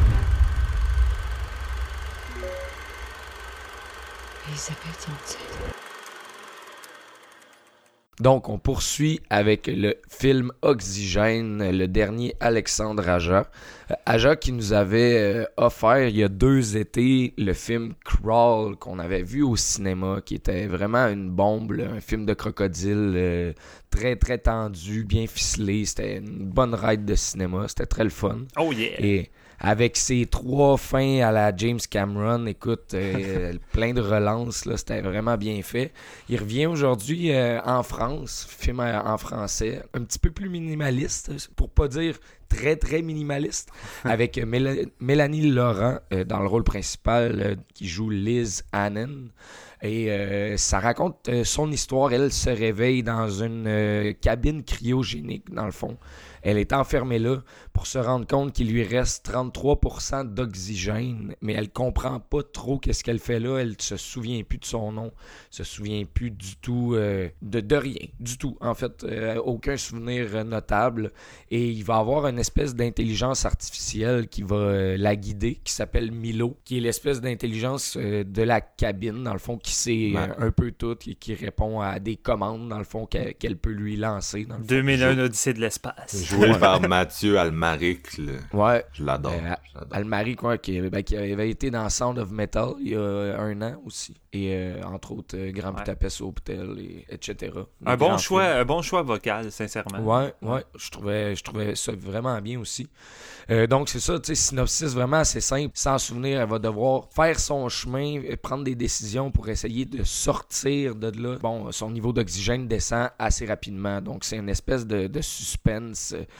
Euh, minimaliste euh, dans, un, euh, dans un seul endroit, si on veut, un huis clos, et qui va développer sa relation avec Milo et elle, qui va devenir de plus en plus angoissée et qui va réagir à tout ce qui peut lui arriver dans cette cabine-là. Je pense que côté synopsis, ça... Ouais, pas le choix. Faut, tu, faut quand même garder une certaine distance, euh, vu Ouais. que a- ça, ça mise beaucoup sur ses euh, revirements. Est-ce qu'on y va full spoiler pour Oxygène, by the way? Écoute, ben, comme Marc l'a dit, euh, avec Army, c'est des films Netflix, c'est accessible à tout le monde, les gens ont eu le temps de le voir, puis si c'est pas le cas, vous pouvez arrêter l'épisode pour aller l'écouter, parce que c'est le genre de film où que si on s'abstient d'aller dans les spoilers, Ouais. Ça nous limite, puis je trouve ça un petit peu plate. Fait que, ouais, moi, tant qu'à moi, je trouve qu'on devrait y aller à fond, là. Je sais pas si Marc est d'accord, là, mais... euh, Euh, oui, y a pas de problème. Donc, euh, c'est un film Netflix. euh, continuez à écouter à vos risques et périls si vous l'avez pas encore visionné. Yes. Euh, donc, pour euh, starter un petit peu mon opinion, Oxygène, c'est un film qui m'a énormément surpris. Euh, c'est vraiment l'antithèse du dernier Aja, je dirais. Là, c'est, on va complètement à l'opposé. Mais c'est un film qui est relativement pertinent dans, dans, dans ce qu'on a vécu dans la dernière année. On dirait que c'est genre une espèce d'ode au confinement. Là. Ben, ça reflète beaucoup genre, les inquiétudes des gens dans, dans justement l'espèce de confinement qu'on a vécu dans la dernière année et demie. L'inconnu de où est-ce qu'on s'en va, qu'est-ce qui se passe. Euh, tu, tu sais rien, tu sais, puis c'est un peu ça, Oxygène. Tu le vis en même temps que, que Mélanie Laurent, tu sais, son personnage de Liz qui se réveille. Bon, je sais pas si ça existe pour vrai de la cryogénisation, mais d'après moi, quand tu sors de là, tu sais pas trop ce qui se passe. Ben oui, Walt Disney. ouais, c'est ça. Ils vont le réveiller un jour. Il euh, saura ouais, non, pas ce qui s'est passé, là. Ouais, Non, ça. là. Exactement. Que là, c'est... Puis surtout quand pris dans une espèce de cubicule, il y a une voix qui sait tout, mais qui peut rien te dire. tu sais. Euh, Il y a des bébelles qui, qui veulent te, te- te donner des espèces de... sé- euh, pas des sé- Sédatif. sédatifs. Ouais, merci, Steven. tu m'as fait une pause. Euh, ouais, c'est ça.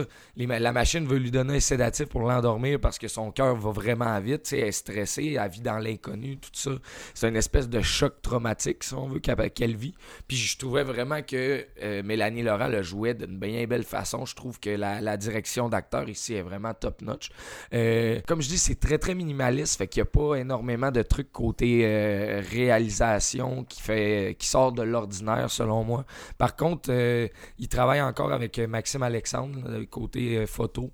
Euh, c'est son boy qui a travaillé sur la plupart de ses films. Puis je trouve que le film il est vraiment, vraiment beau. Euh, je trouve que l'espèce d'effet bleuté, un peu cabine renfermée, tu as l'impression de manquer d'air toi aussi quand tu regardes Oxygène. Puis je trouvais que c'était bien rendu. J'ai beaucoup aimé cet aspect-là. Le film prend certaines tangentes. Là. Il y a un moment donné. elle va réussir à contacter certaines personnes, elle va réussir à parler à des gens, puis ça va, euh, ça va comme la guider sur quoi faire pour euh, essayer de s'en sortir. Mais ce que ça fait aussi, euh, comment les dialogues sont écrits, ça l'ajoute beaucoup, beaucoup de suspense. C'est une espèce de build-up, une bombe à retardement qui est énorme. Moi, je trouve que, ça me ça me pris à la gorge, ce- cette tangente-là.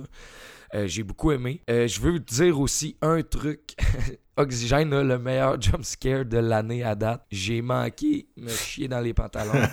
Honnêtement, c'était vraiment hot. Puis sérieusement, c'est le genre d'affaire que- qui marche probablement juste une fois, tellement que tu te souviens qu'il est là. Tu sais, je pense pas que tu peux oublier ce jump scare-là. Moi, j'ai- Ah. il m'a hanté. Des fois, c'est surprenant. C'est comme celui dans, euh, tu sais, dans Insidious, le jumpscare avec euh, Patrick Wilson, Ouais. qui a comme une face superposée, là, du démon. là. Moi, je sais tout le temps que ça va être là, puis on dirait que c'est pire.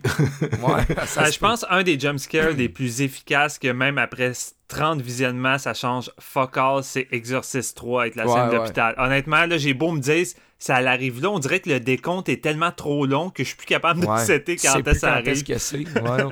Non, c'est parce que là, c'est pourquoi je dis ça, c'est qu'à cause des dialogues, on dirait qu'on te guide un peu. Tu sais, je, Ouais. je- je pourrais te claquer des doigts quand est-ce que ça arrive parce que ça m'a Ouais. marqué là, au fer chaud. Là. que ça, j'ai vraiment beaucoup aimé. J'ai trouvé aussi que il y, a- y a certains revirements là, que je veux pas parler tout de suite. On va, s- on va s'en garder un petit peu pour tantôt, mais il y a certains revirements de où ce que le scénario nous amène. Je trouvais ça vraiment intéressant que ça avait pas été euh, pas été utilisé, mais été écrit souvent de cette façon-là.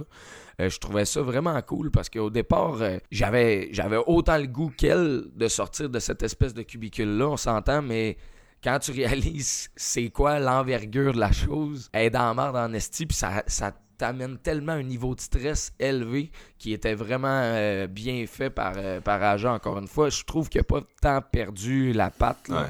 Et dans, dans sa filmographie, il est habitué de quand même jouer avec des endroits assez clos. Euh, Mais je comptais ses films, puis oui, ok, il y a des, des remakes américains, ça n'a pas tout le temps été hot, mais je suis quand même un fan de Piranha. Fait que, outre le fait que ça, c'est peut-être plus nébuleux pour le reste des gens, il n'y a pas tant fait de mauvais films. Je, sais qu'il y a eu le décevant Nightlife of Louis Drax que j'ai pas vu. Ouais. Mais Ouais. à part ça, tu sais, t'as Le plus décevant, puis c'est Mirror, selon moi, là, avec Kiefer. C'est pas mal son pire Ouais. film. C'est ça, exact. Euh, Le reste, je me le- souviens quand- les 9 vies est pas mal pire que Mirror, je trouve. Là. Ah, pas moi, man.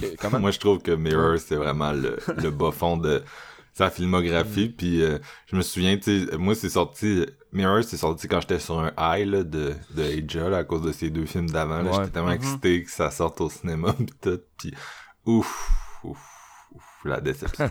Ouais. Mais comme, comme je disais, il n'y a pas énormément de mauvais coups euh, dans, dans sa filmo si tu regardes ce qu'il a fait après. Puis je trouve que il nous l'a prouvé, là, ces deux derniers, honnêtement, c'est tendu, c'est des bons thrillers, puis ils sont complètement différents. Tu sais, il aime ça, se réinventer un petit peu en utilisant quand même sa, sa patte de réalisateur qu'on connaît, puis je trouve qu'il fait vraiment bien.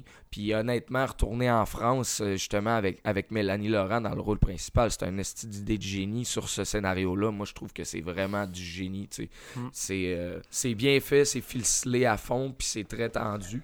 Mais euh, écoutez, je veux, je veux pas trop aller dans les spoilers tout de suite, là, fait que je me garde une certaine réserve parce que le film est super intéressant, puis c'est mon genre de truc. Il me, juste pour un petit clin d'œil, il m'a fait penser un petit peu à, à Pandorum, où c'est que ça s'en va avec cette idée-là, puis j'aimais vraiment ça. Je veux pas aller dans les spoilers, mais je Voilà, vois pas mal dans les spoilers là-dessus. Ah ouais, mais ça, mais je, je fais un ouais, dans le fond. Ah, est Je veux dans les spoilers, mais je vous ai à la fin. Pandorum! Ouais, J'ai manqué mon coup.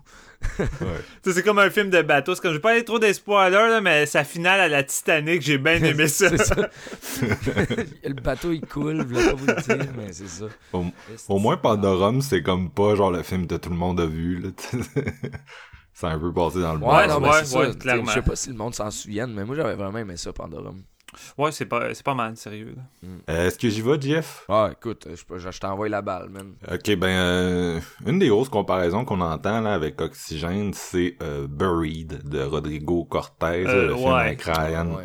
Ryan Reynolds enterré dans un euh, cercueil pendant un film complet. Euh, moi, je, je me souviens, euh, Buried, ça a déjà, je pense que c'était 2010, fait que ça a déjà plus de 10 ans. Euh, à l'époque que c'est sorti, il y avait un gros buzz, entre autres mon, mon ami euh, Steven, le François, vous le connaissez peut-être, qui me hypait ça, il disait « Marc, faut que tu voies ça, faut que tu voies ça. Euh, Puis quand je l'ai loué euh, au club Vidéotron à l'époque, euh, c'était ça avait été vraiment une douche froide, parce que pour moi, c'est un film qui tenait pas la route sur toute sa durée, puis j'ai jamais ressenti la claustrophobie que d'autres ressentaient. Peut-être si, si j'avais eu la chance de le voir au cinéma, tu sais, il est jamais sorti en salle à Québec, ça, ce, ce petit Ouais, thriller-là. Euh, Peut-être que si je l'avais vu en salle, euh, tu sais, ça aurait été vraiment plus claustrophobe, mais chez nous, sur une TV, euh, qui à l'époque, euh, crime 2010, ça devait être une TV euh, cathodique, là, une autre époque, hein. Ouais, ça devait pas Euh, être sa coche. Tu sais, c'était pas. euh, J'ai juste pas ressenti euh, nécessairement tant que ça ce que le scénariste voulait que je ressente. J'ai pas tant ressenti les beats. Moi, les, les trucs de- d'enterrage vivant, je trouve que les, les meilleurs. Si je pense à ce que j'ai le plus aimé dans le genre, euh, ça va être euh, Kill Bill Part 2, que je pense que ça reste le must euh, de, de, de ça.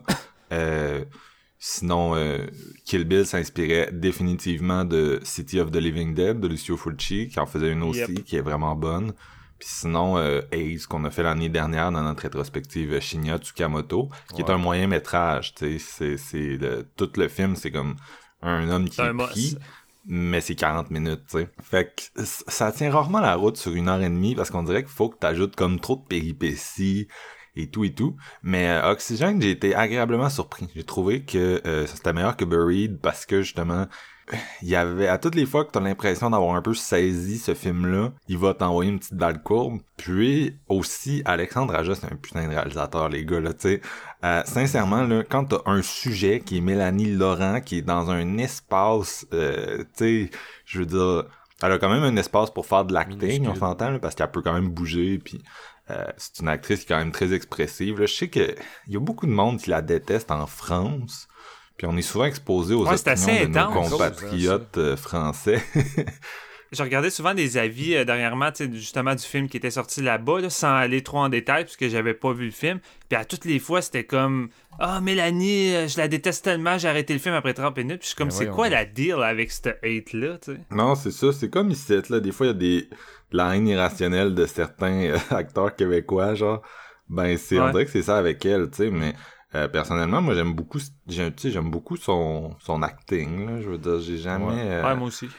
J'ai pas le souvenir, puis tu sais, elle, là, elle est passée euh, réalisatrice, puis euh, elle est quand même talentueuse là-dedans aussi. Tu sais, moi, j'ai j'ai pas le souvenir d'un film que j'ai décroché en me disant « Ah, mais Annie Laurent, tu sais, des fois, elle est dans des films hollywoodiens dol, mais tu sais, c'est pas de sa faute, là, genre euh, Non, ça. Now You See Me », mais on, on l'a vu tout récemment, nous, dans euh, Beginners, là, notre épisode euh, Ouais. euh, Christopher Plummer, puis elle est vraiment bonne là-dedans, puis elle est vraiment bonne ici, puis en tout cas, bref, moi, moi j'ai vraiment trouvé au contraire que c'était un super bon cast, puis euh, ça poursuit la tradition d'Alexandre Aja qui travaille avec des grosses actrices françaises, là, après euh, Euh, j'avais droppé Marion Cotillard dans son premier film, Cécile de France puis May Wen dans son deuxième, Haute Tension. Fait que tu sais, il a quand même, quand même travaillé avec des comédiennes de haute voltige, là. Puis ça aide, euh, je pense ça aide la qualité de ses films français. Euh, puis c'est ça, tu sais, l'actrice, je l'ai vraiment trouvée, tu sais, à, à travers vraiment une grosse gamme d'émotions.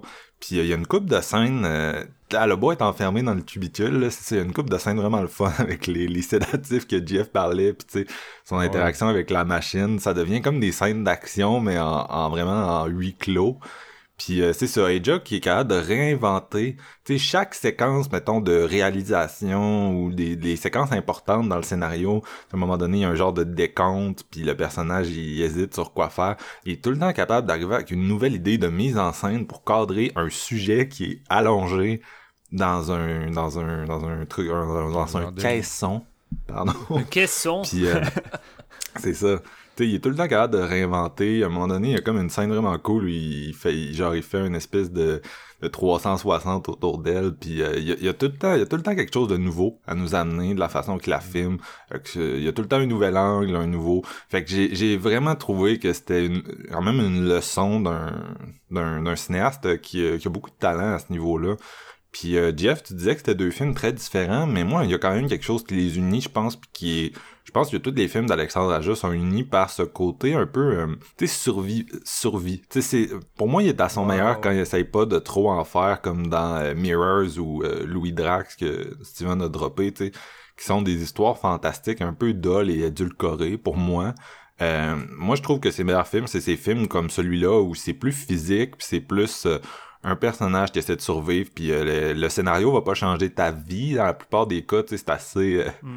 c'est assez euh, typique là. C'est c'est c'est ça, Ouais. c'est genre un personnage que il est challengé dans, dans ses valeurs ou dans son dans son sa psychologie profonde puis il survit puis il apprend quelque chose à sa vie puis c'est pas mal ça là tu sais C'est le genre que Alexandre Aja préfère, tu sais, c'est le survival, puis à toutes les fois tu voyais des interviews dans le début de sa carrière, il revenait tout le temps à ce genre-là. Fait que tu sais, Ouais. tu vois qu'il est à l'aise au bout là-dedans, puis il maîtrise, il connaît les codes. là. Mais c'est du survival, genre, dans deux palettes complètement différentes. Tu, comprends ce que je voulais dire par, mettons, il y a beaucoup plus de, de mouvement dans l'un, tandis que là, c'est vraiment, là, il se Ouais. surpasse côté réel pour se réinventer, comme tu le dis, tu sais. mais il y a du mouvement en salle dans Oxygène ça qui est drôle tu sais il y a du mouvement en salle dans sa mise en scène même s'il y en a pas pour le personnage c'est ça c'est ça que j'aime d'ailleurs de lui.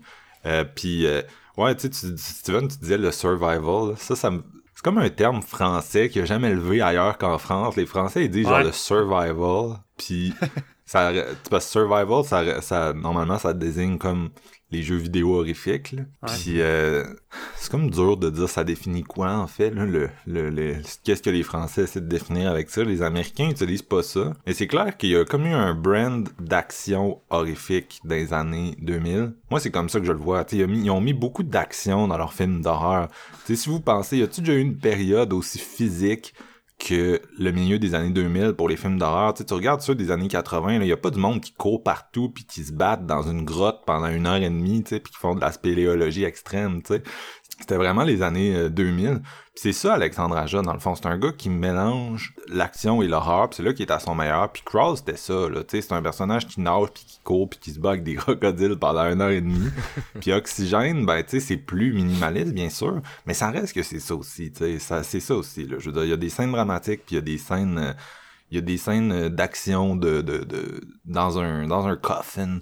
Fait que c'est un film que moi j'ai bien aimé. Euh, dit, je pense que c'est ça, c'est comme ça reste un peu limité euh, par son scénario à un moment donné. Là, c'est il y a des moments que tu vois un peu venir, mais c'est le genre de film que, comme Jeff t'a dit, c'est parce que ça vient quand même chercher, je pense, euh, c'est un film assez zeitgeist, là, parce que ça vient chercher le- les feelings de beaucoup de monde en 2021. Euh, ça sort au bon moment, en gros.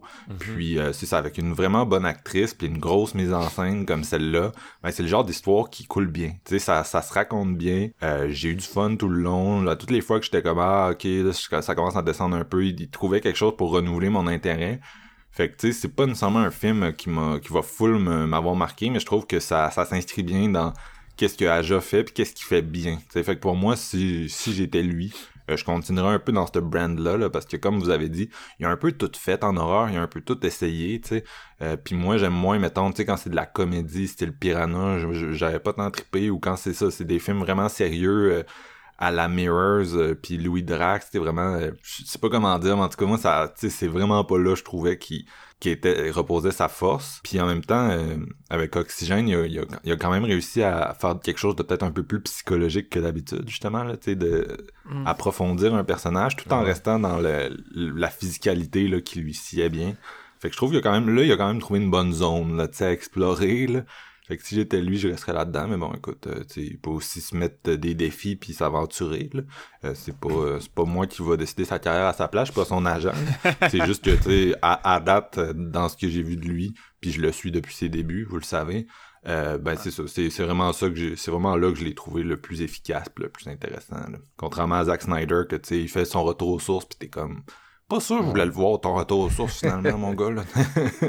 Pensez-vous qu'il va juste faire faire de l'horreur euh, dans sa carrière? Qu'il va continuer quand même là-dedans? euh, il va- Ben, Ouais. Ça fait longtemps qu'il travaille à, déblo- à développer Cobra, qui serait un, un gros euh, scien- un gros film de science-fiction d'action, Ouais. un blockbuster, Ok. puis il a jamais été capable de, de le développer. Basé c'est que s'il avait ou une euh, chance. un anime. là. Ouais, c'est ça. Fait que d'après moi, il a, il a dû soumettre d'autres d'autres types de projets au fil des ans, ça a juste pas été euh, greenlighté, tu sais, tandis que quand il Ouais. soumet un film d'horreur, probablement que les gens lui donnent les yeux fermés, là, un peu à la Mm. à la euh, Romero ou Toby Hooper à une autre époque, là. Sinon, tu sais, il a produit aussi des trucs euh, de ses amis, tu sais, genre euh, P2 puis euh, le remake de Maniac. Là. Ah Ouais, c'est ça. Mais ça aussi, ça aussi, ça ressemble à son style. tu sais. Ouais, exact. D'ailleurs, ouais. j'ai vu une entrevue avec lui récemment, puis il disait que la raison pour laquelle c'est pas lui qui a réalisé Maniac, c'est justement parce qu'à ce moment-là dans sa carrière, il avait peur d'être encore plus typecasté s'il le faisait. tu sais. Ouais. Il, il était comme faut que je fasse autre chose, fait qu'à la place il a été faire euh, Horns avec Daniel Radcliffe, euh, qui s'éloigne un peu plus de, de, de, de- du style auquel on est habitué, tandis que Maniac, c'est comme refaire haute tension dans un sens. là. Ouais. Horn, c'est un des trucs les plus odd qu'il a fait, mais moi, je tripe sur ce film-là. Ben, c'est un des trucs les plus audacieux qu'il a essayé de faire, Ouais, je trouve, là, ouais, ouais. honnêtement. là. Chapeau. Mais c'est quoi, cette espèce de crise, euh, pseudo-crise de la quarantaine, là, façon de parler, évidemment, là, mais des certains réalisateurs d'horreur qui est comme, gars, à un moment faut que je sorte de là, puis on dirait qu'il on qu'il faut qu'ils brisent leur image parce qu'ils veulent pas être typecastés comme le gars d'horreur, mais à un moment donné, c'est comme, tu sais, si c'est ça ta passion, puis c'est ça que t'aimes, je veux dire, il y a aucun mal à être typecasté le gars de l'horreur. Ah, mais tu sais, ça doit pas être ça sa passion, tu comprends? c'est ça l'affaire, là, c'est que tu faut que tu te dises que veut faire d'autres choses. c'est ça, c'est pas parce que tu fais genre une coupe de films d'horreur qui ont du succès que tu veux faire ça toute ta vie. Puis des fois dans le business, la business va te forcer à faire ça toute ta vie. Tu On en parle souvent, Ouais. Mais les, les, les boomers, là, les masters of horror qui ont eu du succès dans les années 70, ils ont pas mal tout été confinés au genre à cause de ça. Tu sais, des Ouais. Wes Ouais. Toby Hooper, puis Romero, là, on, on les, on les nomme souvent, mais tu sais, les trois ont dit en entrevue qu'ils auraient aimé ça faire d'autres styles de films, puis qui ont juste jamais eu l'opportunité de le faire. Euh, je pense que c'est moins le cas de nos jours. Tu regardes... euh, je pense que James Wan est un gros exemple de gars qui a comme, je veux dire, il a fait deux des gros blockbusters de Warner des dernières années. Euh, Ouais. Il est définitivement sorti du genre, puis il peut y retourner. Là, il retourne pour faire euh, Malignant qui sort cet automne.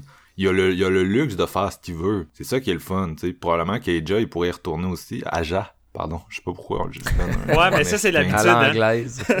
Aja, probablement qu'Aja pourrait aussi faire ça. L'affaire, c'est que, tu sais, à date, tu sais, c'est ça, ces opportunités, ça gravite pas mal tout le temps autour de, de l'horreur. Mais, tu sais, je- pense pas qu'il aime, il aime pas ça en faire non plus. Tu des, des fois, tu regardes des entrevues du monde, puis tu vois qu'ils essayent de faire décoller d'autres styles de projets, puis qu'il y a personne, qui est comme willing, là. Ouais. Fait qu'à un moment donné, ça doit être lourd. Steven, tu, tu y allais avec ton ami? Ben oui, pourquoi pas? Euh, moi, euh, j'étais quand même très excité. Je veux dire, le, le- son film d'avant, Crawl, a été une grosse claque euh, pour Mhm, moi. ouais. Ça, c'était vraiment un putain de top retour. 10. C'était Ouais. dans mon top 10. Je l'ai manqué au cinéma, mais sincèrement, je l'ai écouté sur ma télévision, puis j'ai autant trippé. Fait que j'imagine pas en salle.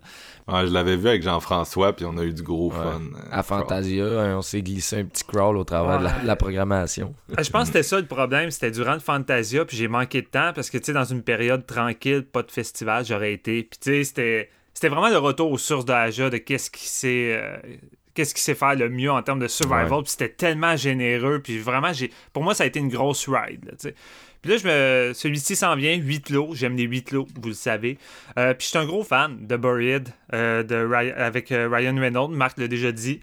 Puis Aja disait que veux, veux pas, c'était quand même très inspiré de, de celui-ci, dans sa structure notamment. Puis tu sais, moi, c'est un film que j'ai vu quand même très souvent. Fait qu'il est encore frais dans ma tête. Puis tu sais, pour moi, Buried, c'est un, un exercice de style, ce film-là. Puis en 90 minutes, Rodrigo Cortez se réinvente constamment dans sa mise en scène. Il essaie tout le temps de trouver des nouveaux moyens de rendre le tout dynamique, puis de faire en sorte que le spectateur soit de plus en plus en train de suffoquer avec le personnage, avec des angles tellement serrés. On dirait que la caméra étouffe, avec Ryan Reynolds là-dedans, puis sans compter la performance de Ryan est crissement bonne, là-dedans.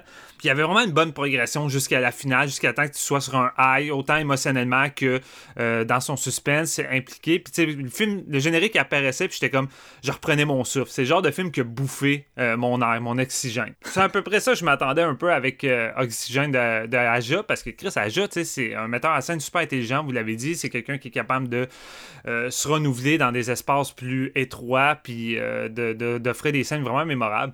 Et moi, la séquence d'intro, euh, qui est une genre de scène de suffocation euh, sur fond de flash rouge, avec une espèce d'enveloppe alentour de Mélanie Laurent qu'elle essaie de déchirer, avec des angles de caméra, puis un effet visuel comme si une personne sortait de sa peau, tu sais, littéralement. Ouais. Cette séquence-là, j'étais comme... euh, Cronenbergienne, un peu. Ouais, exact. Séquence-là, j'étais sur le cul. J'étais comme, ça y est, Aja continue, it's back! Je- je pas aimé capotais. ça?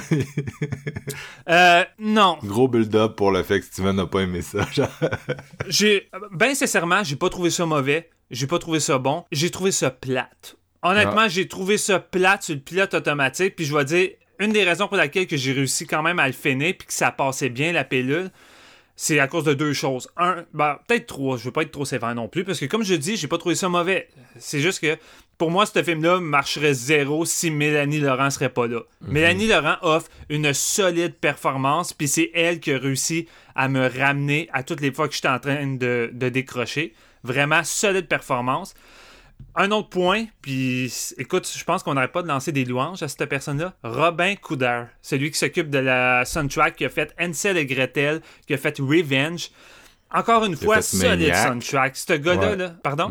Il a fait le remake de Maniac de Ouais, également. Puis honnêtement, à chaque fois que ce gars-là fait une soundtrack, je capote. Puis ici, là, c'est la première chose que j'ai remarqué dès les premières notes, euh, avec l'espèce de petit labyrinthe avec les rats, là, euh, espèce de musique malaisante. J'étais comme, ah ouais, man, j'adore ça. Sa soundtrack est écœurante. Puis il veut, pas, la mise en scène de Aja, euh, il y a quand même des bonnes idées là-dedans. Euh, mais pour moi, ça l'échoue euh, sur bien des choses. Premièrement, je pense qu'une des choses que je m'attendais à ce que le film me fasse, puis qu'il n'a pas réussi, c'est à me sentir prisonnier, en train de suffoquer avec le personnage. Je sais pas pourquoi, tu l'as dit Marc-Antoine, mais moi, j'ai jamais senti l'étouffement ou quoi que ce soit. Moi, la plus grande crainte qu'il y avait là-dedans, c'est vraiment, c'est mis sur l'emphase sur le, le pourcentage d'oxygène. Dans pas long, tu vas manquer d'air.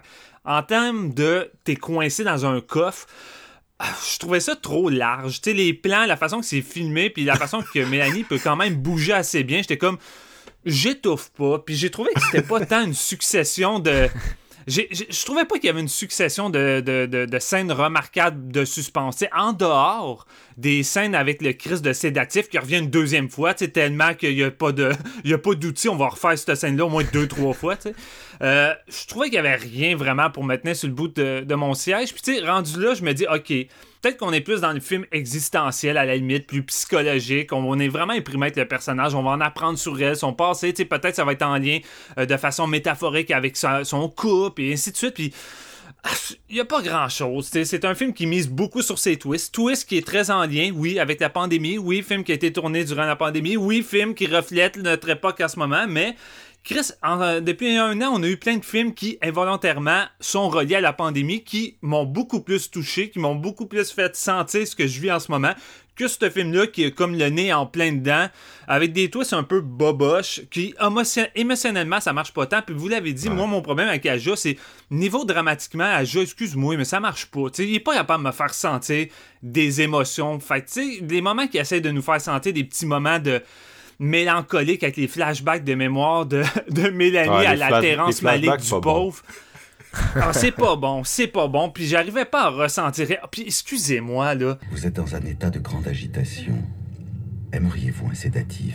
On peut-tu arrêter de prendre l'estitoune classique Lacrimosa au, au piano pour essayer de refléter un chaos puis une tristesse? Asti que je suis plus capable dans une des scènes les plus minables du film avec son chum qui est en train de mourir du virus puis qui est là en train de jouer la petite tune au piano puis elle est dehors en train de, de songer dans un, dans un chaos. J'étais comme, ah, c'est que c'est minable, Ouais. vraiment minable. C'est Mais, c'est vrai que ça fait typique mélodrame malhabile de Alexandre Aja. J'ai C'est pas une trouvé des- ça si pire que ça. ah, moi, j'ai trouvé ça très malhabile, Ah, puis vraiment cheap, tu sais. Je suis Puis, d'accord avec Steven. Tu sais, moi, c'est une des choses qui me retient, c'est ces flashbacks-là, justement. Là. C'est certaines choses, à même le scénario, que j'étais comme, ah, sors-moi pas du caisson avec des flashbacks. Tu sais, première chose, Non, ça, ça diminue le, Ouais. ça diminue l'effet de, de- d'enfermement. Tu sais, si tu veux, genre, faire un flashback, essaie de faire un genre de flashback, tu sais, visuellement créatif, où genre, ça intègre elle dans le caisson. Je sais pas si vous comprenez ce que je veux dire, mais comme, Ouais, non, mais genre, le ça. caisson s'ouvre, puis elle voit quelque chose, tu sais, ou... Puis tu sais, j'aimais beaucoup ses interactions avec Milo parce que Mathieu Almaric, la façon qu'il joue verbalement, son acting est solide, puis j'aimais beaucoup ces interactions-là. Fait que tu sais, je me dis, Crime, on est là pour suffoquer, on est là pour être imprimé là-dedans, mais là, on dirait que tu manques tellement d'idées pour créer du suspense, on dirait que t'as plus d'idées de comment créer... euh, Tu sais, dans, le film de, de il, arrive plein d'affaires. Tu sais, à un moment donné, son acteur, il plus de gaz. À un moment donné, il y a un serpent, son cellulaire va manquer. Ben, Il y a tout le temps quelque chose ici. On dirait qu'il est limité, mais Chris, on est dans, Niveau d'oxygène approchant du seuil critique. On est dans un film de science-fiction avec un genre de cubicule futuriste que tu pourrais intégrer comme 10 millions d'affaires. Tu sais, il suffit d'être inventif, puis il n'y en a pas. Il n'y a pas d'idée là-dedans. Fait que c'est comme, OK, comment je vais renouveler mon film pour pas qu'on tombe un peu euh, dans la redondance? On va foutre des flashs. Mais tes flashs brisent l'attention parce que tu me sors tout le temps de ton crise de coffre pour m'emmener dans le passé avec des explications, des twists. Les twists. Vous êtes dans un état de grande agitation. Aimeriez-vous un sédatif? Les twists, que ça accumule comme 3-4 twists d'affilée qu'à un moment donné, j'étais comme rendu là, je m'en calisse. Sérieux, je m'en calisse, puis euh, ça a plus d'impact, ça a plus d'impact. Puis surtout que la moitié, tu sais, j'y voyais venir d'avance, j'étais comme, ok, balance-les, parce que tout le long du film, tu mises que sur ça. Il y a rien d'autre que tu peux m'accrocher, tu peux pas m'accrocher avec ton suspense, c'est pas tant sur le high, tu sais, de temps en temps, il y a de quoi, de temps en temps, c'est plate. Puis là, je me dis, ok, balance-moi ton twist, parce que t'arrêtes pas de jouer là-dessus. Twist arrive, t'es comme... Ok, ok, ok. Là, tu, me sors ton twist avec un plan à la Kitamura de double, la caméra sort de l'œil avec du CGI cheap pour revenir dans l'œil. Je suis comme, ok, écoute, euh, limité dans le budget, à la limite, c'est correct. J'aurais préféré juste rester dans, dans le coffre avec Mélanie. Puis, euh, puis là, je m'entends écouter, puis je suis comme, Chris, finalement, j'ai trouvé, j'ai trouvé ça poche. Je vais être bien honnête, j'ai trouvé ça poche, puis j'ai été déçu. Tu sais, après Crawl, je m'attendais à ce que Aja soit encore son high, puis Ah, non, non, Après gros avoir problème. défendu Zack Snyder. Ouais, ben écoute, Zack Snyder, je me, je, je, savais un peu dans quoi je m'embarquais, puis à la limite, je me disais, ça sera pas surprenant si je trouve ça à chier. Mais Aja après Crawl, non, man, j'avais des grosses attentes. Moi, Aja, je le suis depuis le début. C'est quand même un réalisateur intelligent, il sait qu'est-ce qu'il fait. Je l'écoute en interview, puis je le trouve vraiment intéressant. Puis dernièrement, il a fait beaucoup d'interviews alentour de ce film-là pour expliquer comment, pour lui, ça fonctionne bien, euh, un survival, puis comment tu fais un bon drame en même temps. Puis je l'écoutais parler, puis j'étais comme, Chris, man, il sait ce qu'il parle, il sait qu'est-ce qu'il fait. Me dis, Oxygène va être à l'image de ses interviews, puis j'étais comme...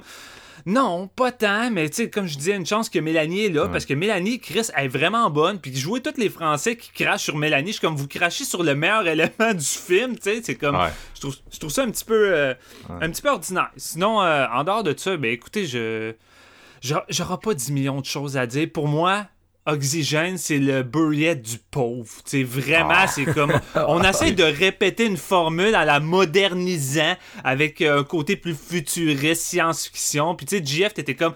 Oh, je suffoquais tellement avec elle. Un coup, tu savais le twist qui était dans l'espace.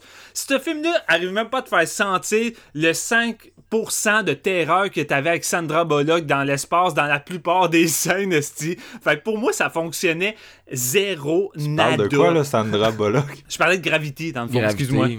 Gravity, tu sais, Ah, de ok, personnages excusez. qui doivent. De, personna- de personnages qui doivent sortir à l'extérieur, puis être coincé là, puis tu dis comment tu peux t'en sortir quand t'es coincé Ah, dans mais c'est pas le même l'espace. film tu d'envergure non plus. là. Gravity, Non, il y a non. Oscars.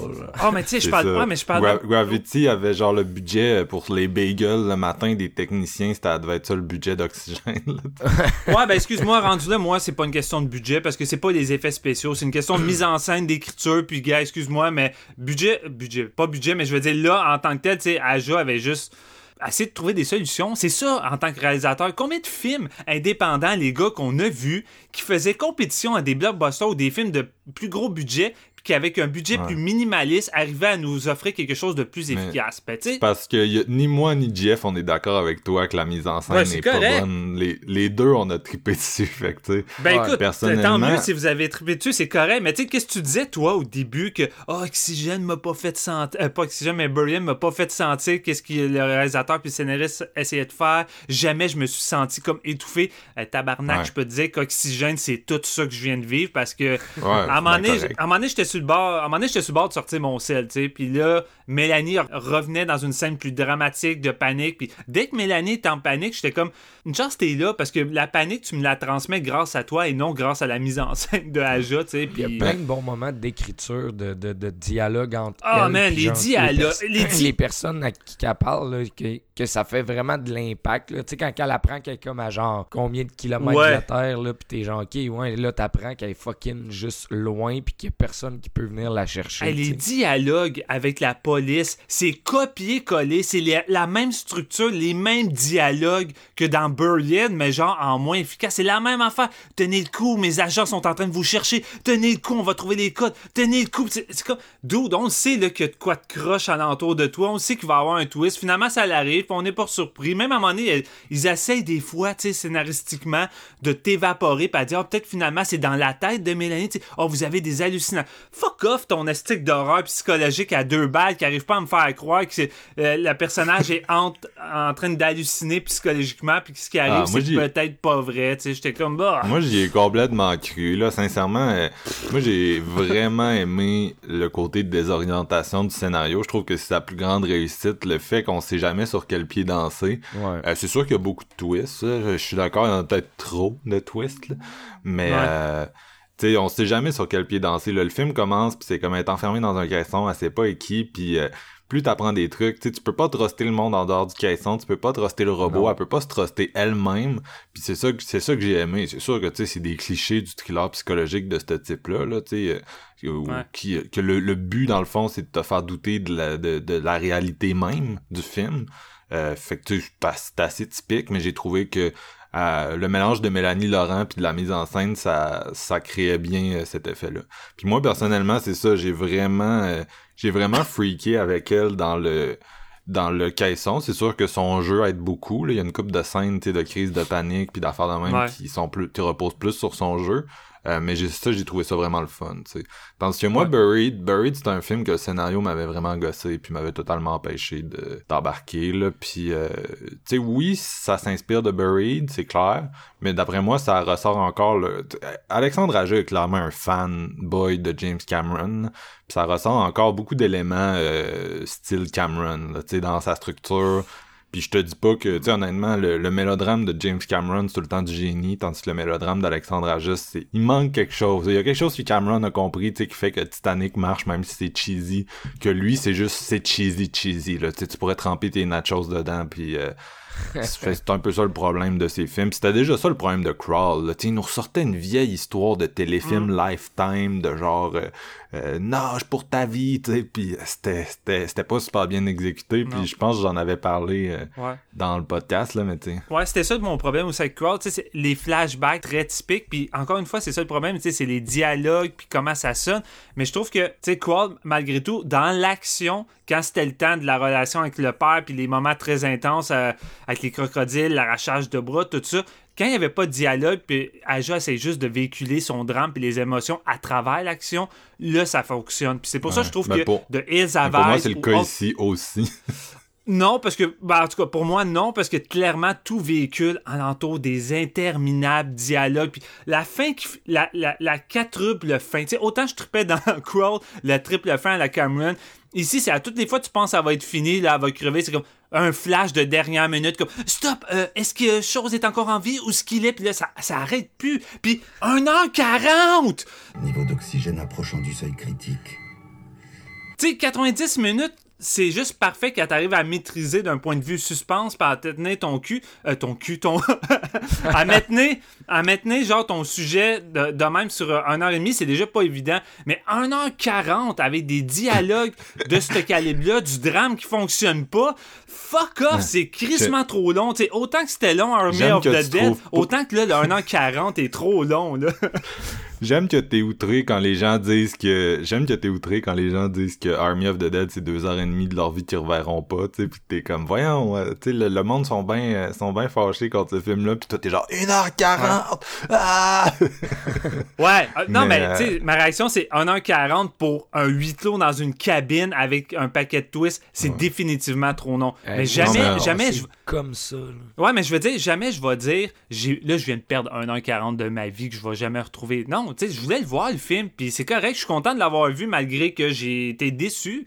Mais je veux dire, pour moi, définitivement, c'est beaucoup, beaucoup trop long pour qu'est-ce que ça essaie d'être, tu sais. Un heure et quart, un heure et vingt, quelque chose de, de, de peu plus, euh, un peu plus survival comme Aja fait, tu délaisse les dialogues, puis essaie de, de faire de quoi juste d'un peu plus intense. C'est la scène d'intro. La scène d'intro est tellement bonne, les gars. Je m'attendais à ce que ça soit une, une accumulation de ce genre de, de, de suffocation-là, puis de vraiment comme étouffer, puis d'être impliqué. Je me disais, ouais, je vais pas me sentir bien pendant 1h40. Puis finalement, tu sais, je retrouve jamais ce moment de panique-là que j'avais. Fait que, tu sais, pour moi, bof. On est d'accord sur une chose, c'est que le même film serait sorti euh, avec un studio, il aurait duré euh, 85 minutes. Il aurait passé la hache dans certains éléments, puis euh, ça a été normal. Ouais. C'est ça, c'est ça que les studios font. Puis la plupart du temps, on chiale, puis on veut le director Scott, mais Netflix est en train de prouver que le director Scott, c'est pas tout le temps le meilleur cut, là. Puis euh, moi, je veux, je veux vraiment un trademark sur l'expression que j'essaie de pousser sur le podcast depuis 2-3 ans, le syndrome du film trop long de Netflix, parce que c'est clair que ça existe. Tous leurs fucking films sont trop longs. Pas Tous toutes. leurs films. Pas toutes. Tous les films. Il y, en- il y en a qui sont juste parfaits. Euh, Pas toutes. Hush de Flanagan, il est parfait. Mariage Story, Ouais. il est parfait. J'enlève rien de ça, là. Ouais, mais Hush de Flanagan puis Marriage Story, tu viens de me donner deux exemples qui ont été faits en dehors de Netflix puis qui ont été achetés par Netflix après, tu sais.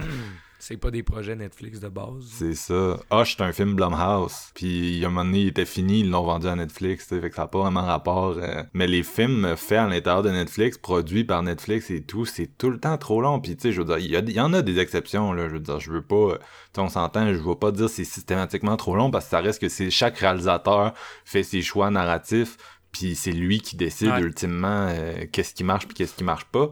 Mais ça prend, ça prend un- le, studio système il met une autre paire d'yeux sur ton film. Il y a quelqu'un qui va le regarder qui est extérieur à toi puis qui va dire je sais que ce matériel là te tient à cœur mais ça le fait pas, on coupe. Quand t'écris un livre, ma, ma copine est en train d'écrire un livre en ce moment avec un éditeur, il y a un back and forth avec l'éditeur. L'éditeur il dit garde ça, enlève ça, change cette phrase Euh, Puis c'est c'est ben c'est cool. Puis euh, J'ai l'impression que sur Netflix, ils leur laissent comme pas carte blanche, mais ils, ils surveillent pas ça. Ils, ils, ils ont pas de, de genre de notion de ah, ok, ben gars, ça, on va l'enlever pour. euh, Mais moi, je pense vraiment soit plus qu'il leur tight, laisse tu sais. carte blanche. Ouais. Puis, tu sais, dans un sens, c'est cool, mais dans un autre sens, c'est comme. Faut quand même que tu essaies d'être présent. C'est pas comme on te donne mon. Je te donne le cash, va faire ton film, on revient, puis nous, on le met sur, sur la plateforme. C'est comme.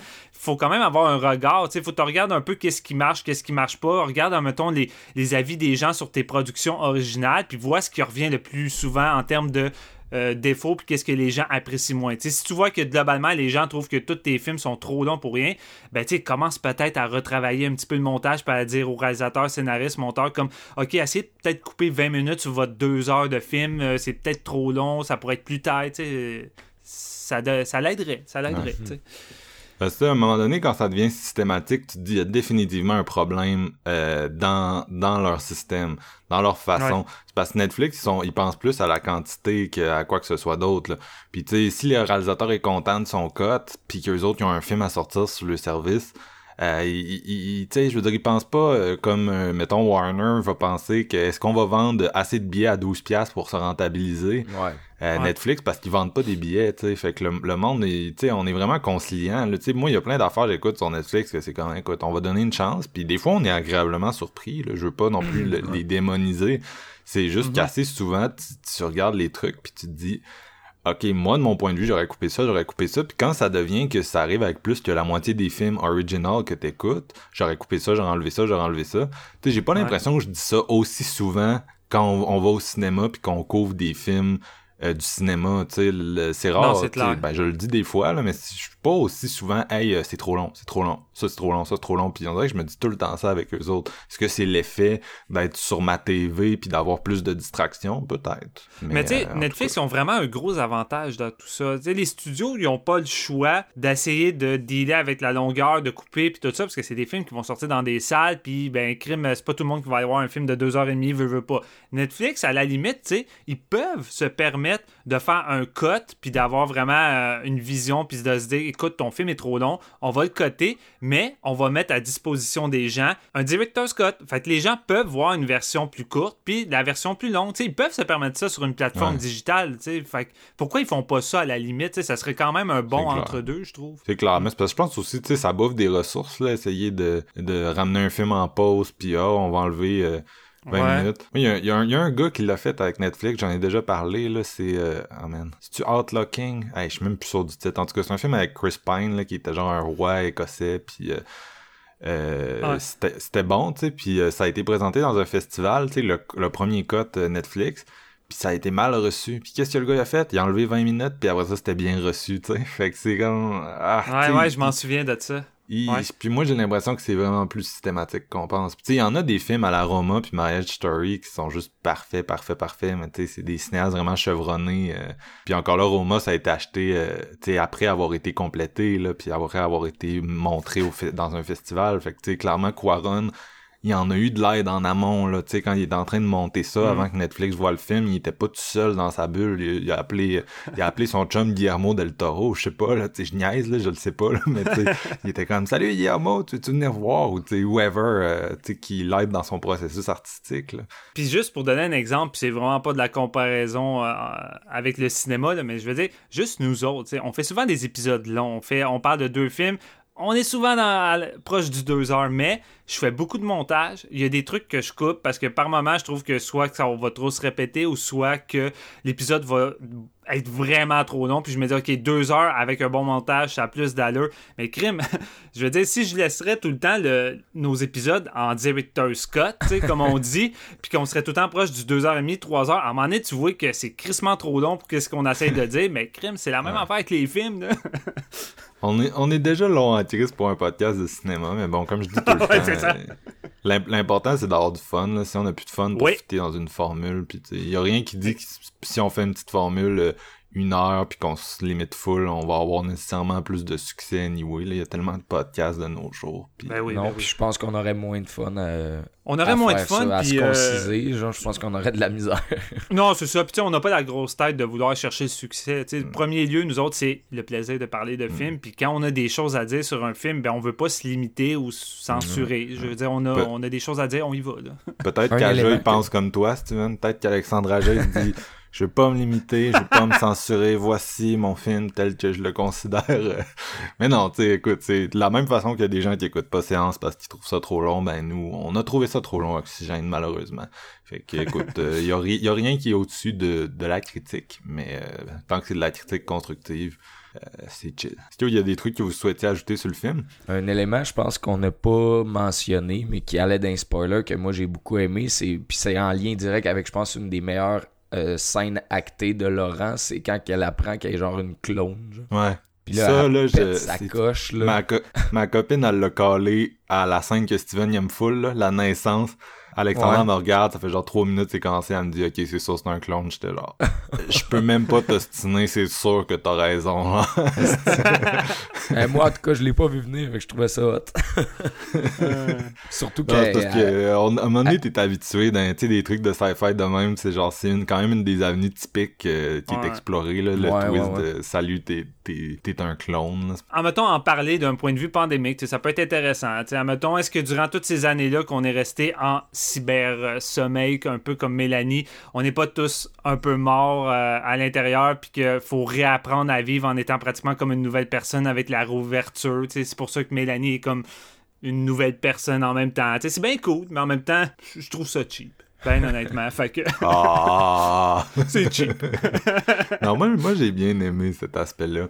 Puis, euh, tu sais, c'est drôle parce que tout l'élément de science-fiction à la fin, tu sais, on disait qu'Aja, il essaie de faire un film, d'un gros film de sci-fi depuis longtemps. On dirait que c'est comme une calling card de regarder, là. Si j'en fais des vaisseaux, là, je suis capable.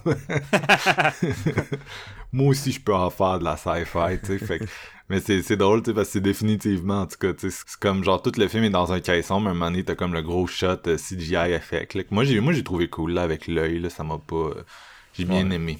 J'ai bien Ouais. aimé. Mais Ouais. euh, puis personnellement la finale, tu sais, je trouvais que c'était le fun avec les enjeux renouvelés, puis elle pense tout le temps à quoi de différent, puis tu regardes le compteur baisser. Euh, non, moi j'ai vraiment euh, tu sais, Ah je suis ouais, resté je suis resté avec l'actrice là. Hey, tout le long du film, le pourcentage descend parfois à coup de 3 pourcentages, vraiment rapidement. Puis à la fin, il reste comme 1%, puis là, ça descend vraiment 30 à coup de 10 centièmes ou peu importe. Mais ça dure genre 6 minutes, la scène. Elle a le temps de se préparer, d'exprimer ses émotions à mille Puis je suis comme, Chris, euh, tantôt, te- tu perdais à coup de 3%, puis là, ton dernier pourcentage, tu le toffes. Là, il me semble que tu serais en train de l'étouffer en ce moment. Puis j'étais comme, OK, mauvaise gestion du temps, encore une fois, les amis. C'est clair, c'est clair. Encore une fois, comme la dilatation temporelle dans le dans scène du Zack Snyder qu'on parlait tantôt. euh, Ouais. C'est comme c'est Ouais, le genre ouais, d'élément qui ça c'est le genre d'élément que ça cloche là, tu sais.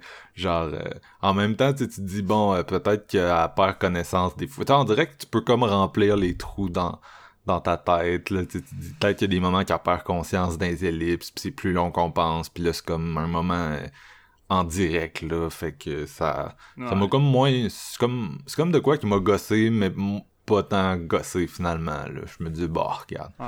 Je suis capable de l'excuser. le concept que ça, la cryogénie la sauve avec autant peu d'oxygène aussi, tu sais, c'est à étirer puis à prendre avec des pincettes, mais ça fonctionne avec comment qui veut terminer le film, tu sais.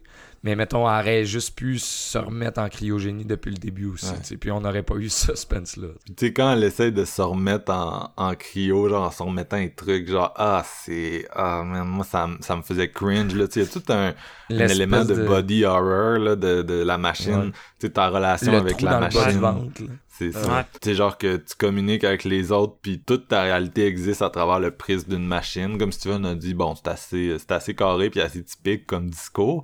Mais la façon qu'il présentait, tu sais, au moins, moi, ça m'a diverti. Fait que c'est le genre Ouais. de. Ouais. Tu sais, moi, je le vois comme une série B, là, Oxygène, Steven, tu comprends? Tu sais, je le vois pas comme euh, le, le, le film Ben, moi d'horreur ou le, thriller qui m'a euh, chamboulé et renversé. Fait que j'ai trouvé, tu sais, oui, le discours est. C'est un, c'est un discours. euh, mais de toute façon, c'est quand que tu vas voir un film d'Alexandre Aja pour que le discours te choque ou te, te. Tu sais, même Ilse Avez, là, c'est, un, un gars qui poignarde du monde avec un drapeau américain, là, tu sais. Ouais, mais Marc, je m'en fous du discours. Je veux dire, tu me connais. Moi, le discours, je peux mettre ça de côté quand ton film, c'est un roller coaster de suspense, puis que je suis impliqué, puis tout. Mais le film est tellement lent, prend tellement son temps avec justement ses twists puis son discours que je suis obligé de focusser sur son discours. Je peux pas me dire, ah ben, pas grave, le discours, c'est tellement divertissant, j'étais tellement sur le bout de mon siège. C'est comme, non, c'était pas le cas, tu sais. Hmm. C'est pas comme Crowd, Ouais, tu sais. Crowd, ça arrête pas deux secondes. Fait que j'ai pas le temps de focuser sur les défauts puis les clichés qui, qui auraient pu me gosser. Mais ça livre tellement la marchandise que pour moi, les défauts disparaissent. Ici, ben, il y a pas suffisamment de qualité pour que les défauts disparaissent. Écoute, Alexandre Aja a parlé d'un Crawl 2, fait que peut-être que tu vas être satisfait. Les gars, je pense qu'on est rendu à donner nos notes sur ce projet. Ouais. Euh, GF, t'es- Un t'es- c'est quoi ton verdict? 3.5, man. Un 3.5 Ouais, sur 5. quand même, quand Ouais, même. ouais, j'ai vraiment aimé, j'ai vraiment aimé. Puis le- Nice. tout ce que vous avez dit que vous aimiez moins, ça m'a pas trop dérangé. C'était pas les qualités du film en tant que tel. là. Mettons, tu sais, les flashbacks puis tout. Oui, je suis comme, je comprends qu'il faut qu'il trouve son moyen de, de, de, de faire avancer l'histoire. C'était pas grandiose, mais ça m'a pas dérangé. Puis sur 100 minutes, c'est, je trouvais que ça passait vraiment vite. Puis j'étais impliqué tout le long. Fait que non, c'est Puis- un beau film de qualité pour, pour Aja. Ce serait quoi ton plus gros défaut si c'est un 3.5? T'as quand même quelque chose qui te limite. Le, ben écoute, euh, moi c'est ça, quand j'ai parlé de la, de la fin, puis quand elle se fait cryogéniser à genre 0.04 d'in- d'oxygène, puis qu'elle réussit à se rendre, j'ai fait ouais. Tu sais, la- les, les, les fameuses, les fameuses scènes de désamorçage de bombes, qu'ils réussissent à désamorcer la bombe quand il reste comme 0.01 Non, non, c'est demi ça. t'sais, de seconde. Ben là, ils ont fait ça, mais Chris, avec l'oxygène, comment? Ils ont, ils, ont, ils ont étiré la sauce, même, euh, tu sais, les, les, les flashbacks, ça fait partie des trucs que j'aimais moins, mais que c'était Ouais. comme bon, qui. Mais euh, sinon, tu sais, c'est- c'est ficelé. C'est juste, pas- je pense pas que c'est le genre de film que tu peux euh, aller vers le 4, 4.5. là. Je veux dire, ça reste quand même euh, minimal dans son impact, mais pour ce que ça l'avait à, offrir, je trouvais qu'Aja, Ouais. il avait fait un esti de tour de force avec son matériel. Puis tu sais, à la Super, limite, là, tes flashbacks, là, mais pas une transition en blanc. Tu sais, les espèces de flash blancs de transition. On sait que c'est dans sa tête. Ok, j'arrête. là. Je vais, je vais arrêter. Steven, toi? Euh, écoute, sérieusement, avant d'enregistrer, je donnais genre 2.5 parce que je me disais, j'ai pas trouvé ça mauvais, j'ai pas trouvé ça bon. Puis là, en en parler, puis en y repensant, je suis comme non, man, c'est vraiment une déception. Puis il y a beaucoup trop de choses qui m'ont gossé. Fait que moi, je vais avec un 2. OK. Ah, puis, Euh, moi, ouais. Euh, excuse-moi, Marc, excuse-moi, je prends trop de place dans celui-ci, mais Vous êtes dans un état de grande agitation. Aimeriez-vous un sédatif? Euh, si vous avez jamais vu Buried, puis vous avez euh, pas vu Ah, celui-ci, skippez, skippez celui-ci, pas aller voir là, Buried. Là, vous allez vraiment être plus sur le bout de votre siège que ce- cette chose-là. Fuck, fuck that, écoutez pas Steven, c'est plat. Ah, écoutez, Steven, écoutez, Steven. allez, voir, allez voir Kill Bill Part 2, euh, Uma Thurman qui se fait enterrer, ça reste le must euh, du genre. Ça, I guess que tout le monde l'a vu, par contre. Ouais, mais Bon, sûrement, sûrement. Quand tu le revois, ça reste que tu te dis « Ah, Buried, fuck you, t'es pas bon. Ah, come on, toi, tu devrais peut-être le revoir. Ça te ferait du bien. Peut-être, peut-être. Avec ta télé cathodique, là, ça a pas dû. Peut-être que j'aimerais plus ça aujourd'hui. Euh, fait que moi, je vais encore une fois, là, aujourd'hui, je suis l'équilibre. Euh, J'y vais avec un 3. Euh, c'est ça. Il y a certains éléments que Steven soulève que je suis d'accord sur le scénario, d'autres que je, je trouve qu'il est en beurre un peu épais, là, mais c'est clairement parce que t'es T'es, trop, euh, t'es trop fan de Burry, de ce petit film euh, déjà oublié de tous.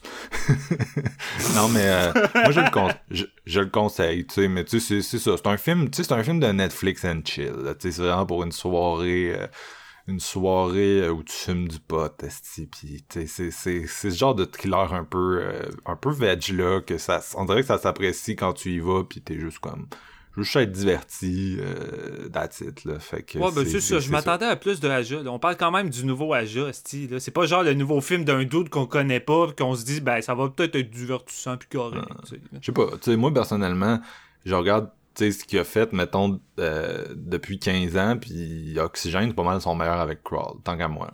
Fait que c'est, ça mon verdict. Ok, ok. C'est ça. Euh, donc, donc, ça met fin à cet épisode spécial Netflix. Euh, si les producteurs de Netflix viennent de nous écouter pendant deux heures et demie, raccourcissez vos films, c'est Séance de minuit qui le dit. On était, nos, nos opinions sont tellement importantes euh, pour le cinéma mondial. Alors, je, dé- je déconne, bien sûr. Euh, merci beaucoup les gars d'être venus parler de ces deux petits films-là. Gros plaisir, puis toujours le fun, toujours le fun. Yes. Merci aussi à tous les auditeurs qui nous ont écoutés encore une fois. Euh, on se retrouve bientôt, encore pour des films d'horreur qui font l'actualité, cette fois-ci des sorties cinéma. Je pense que vous pouvez peut-être deviner d'un feuille de thé de quoi on s'apprête à vous parler. fait que, ben, au revoir tout le monde et à bientôt.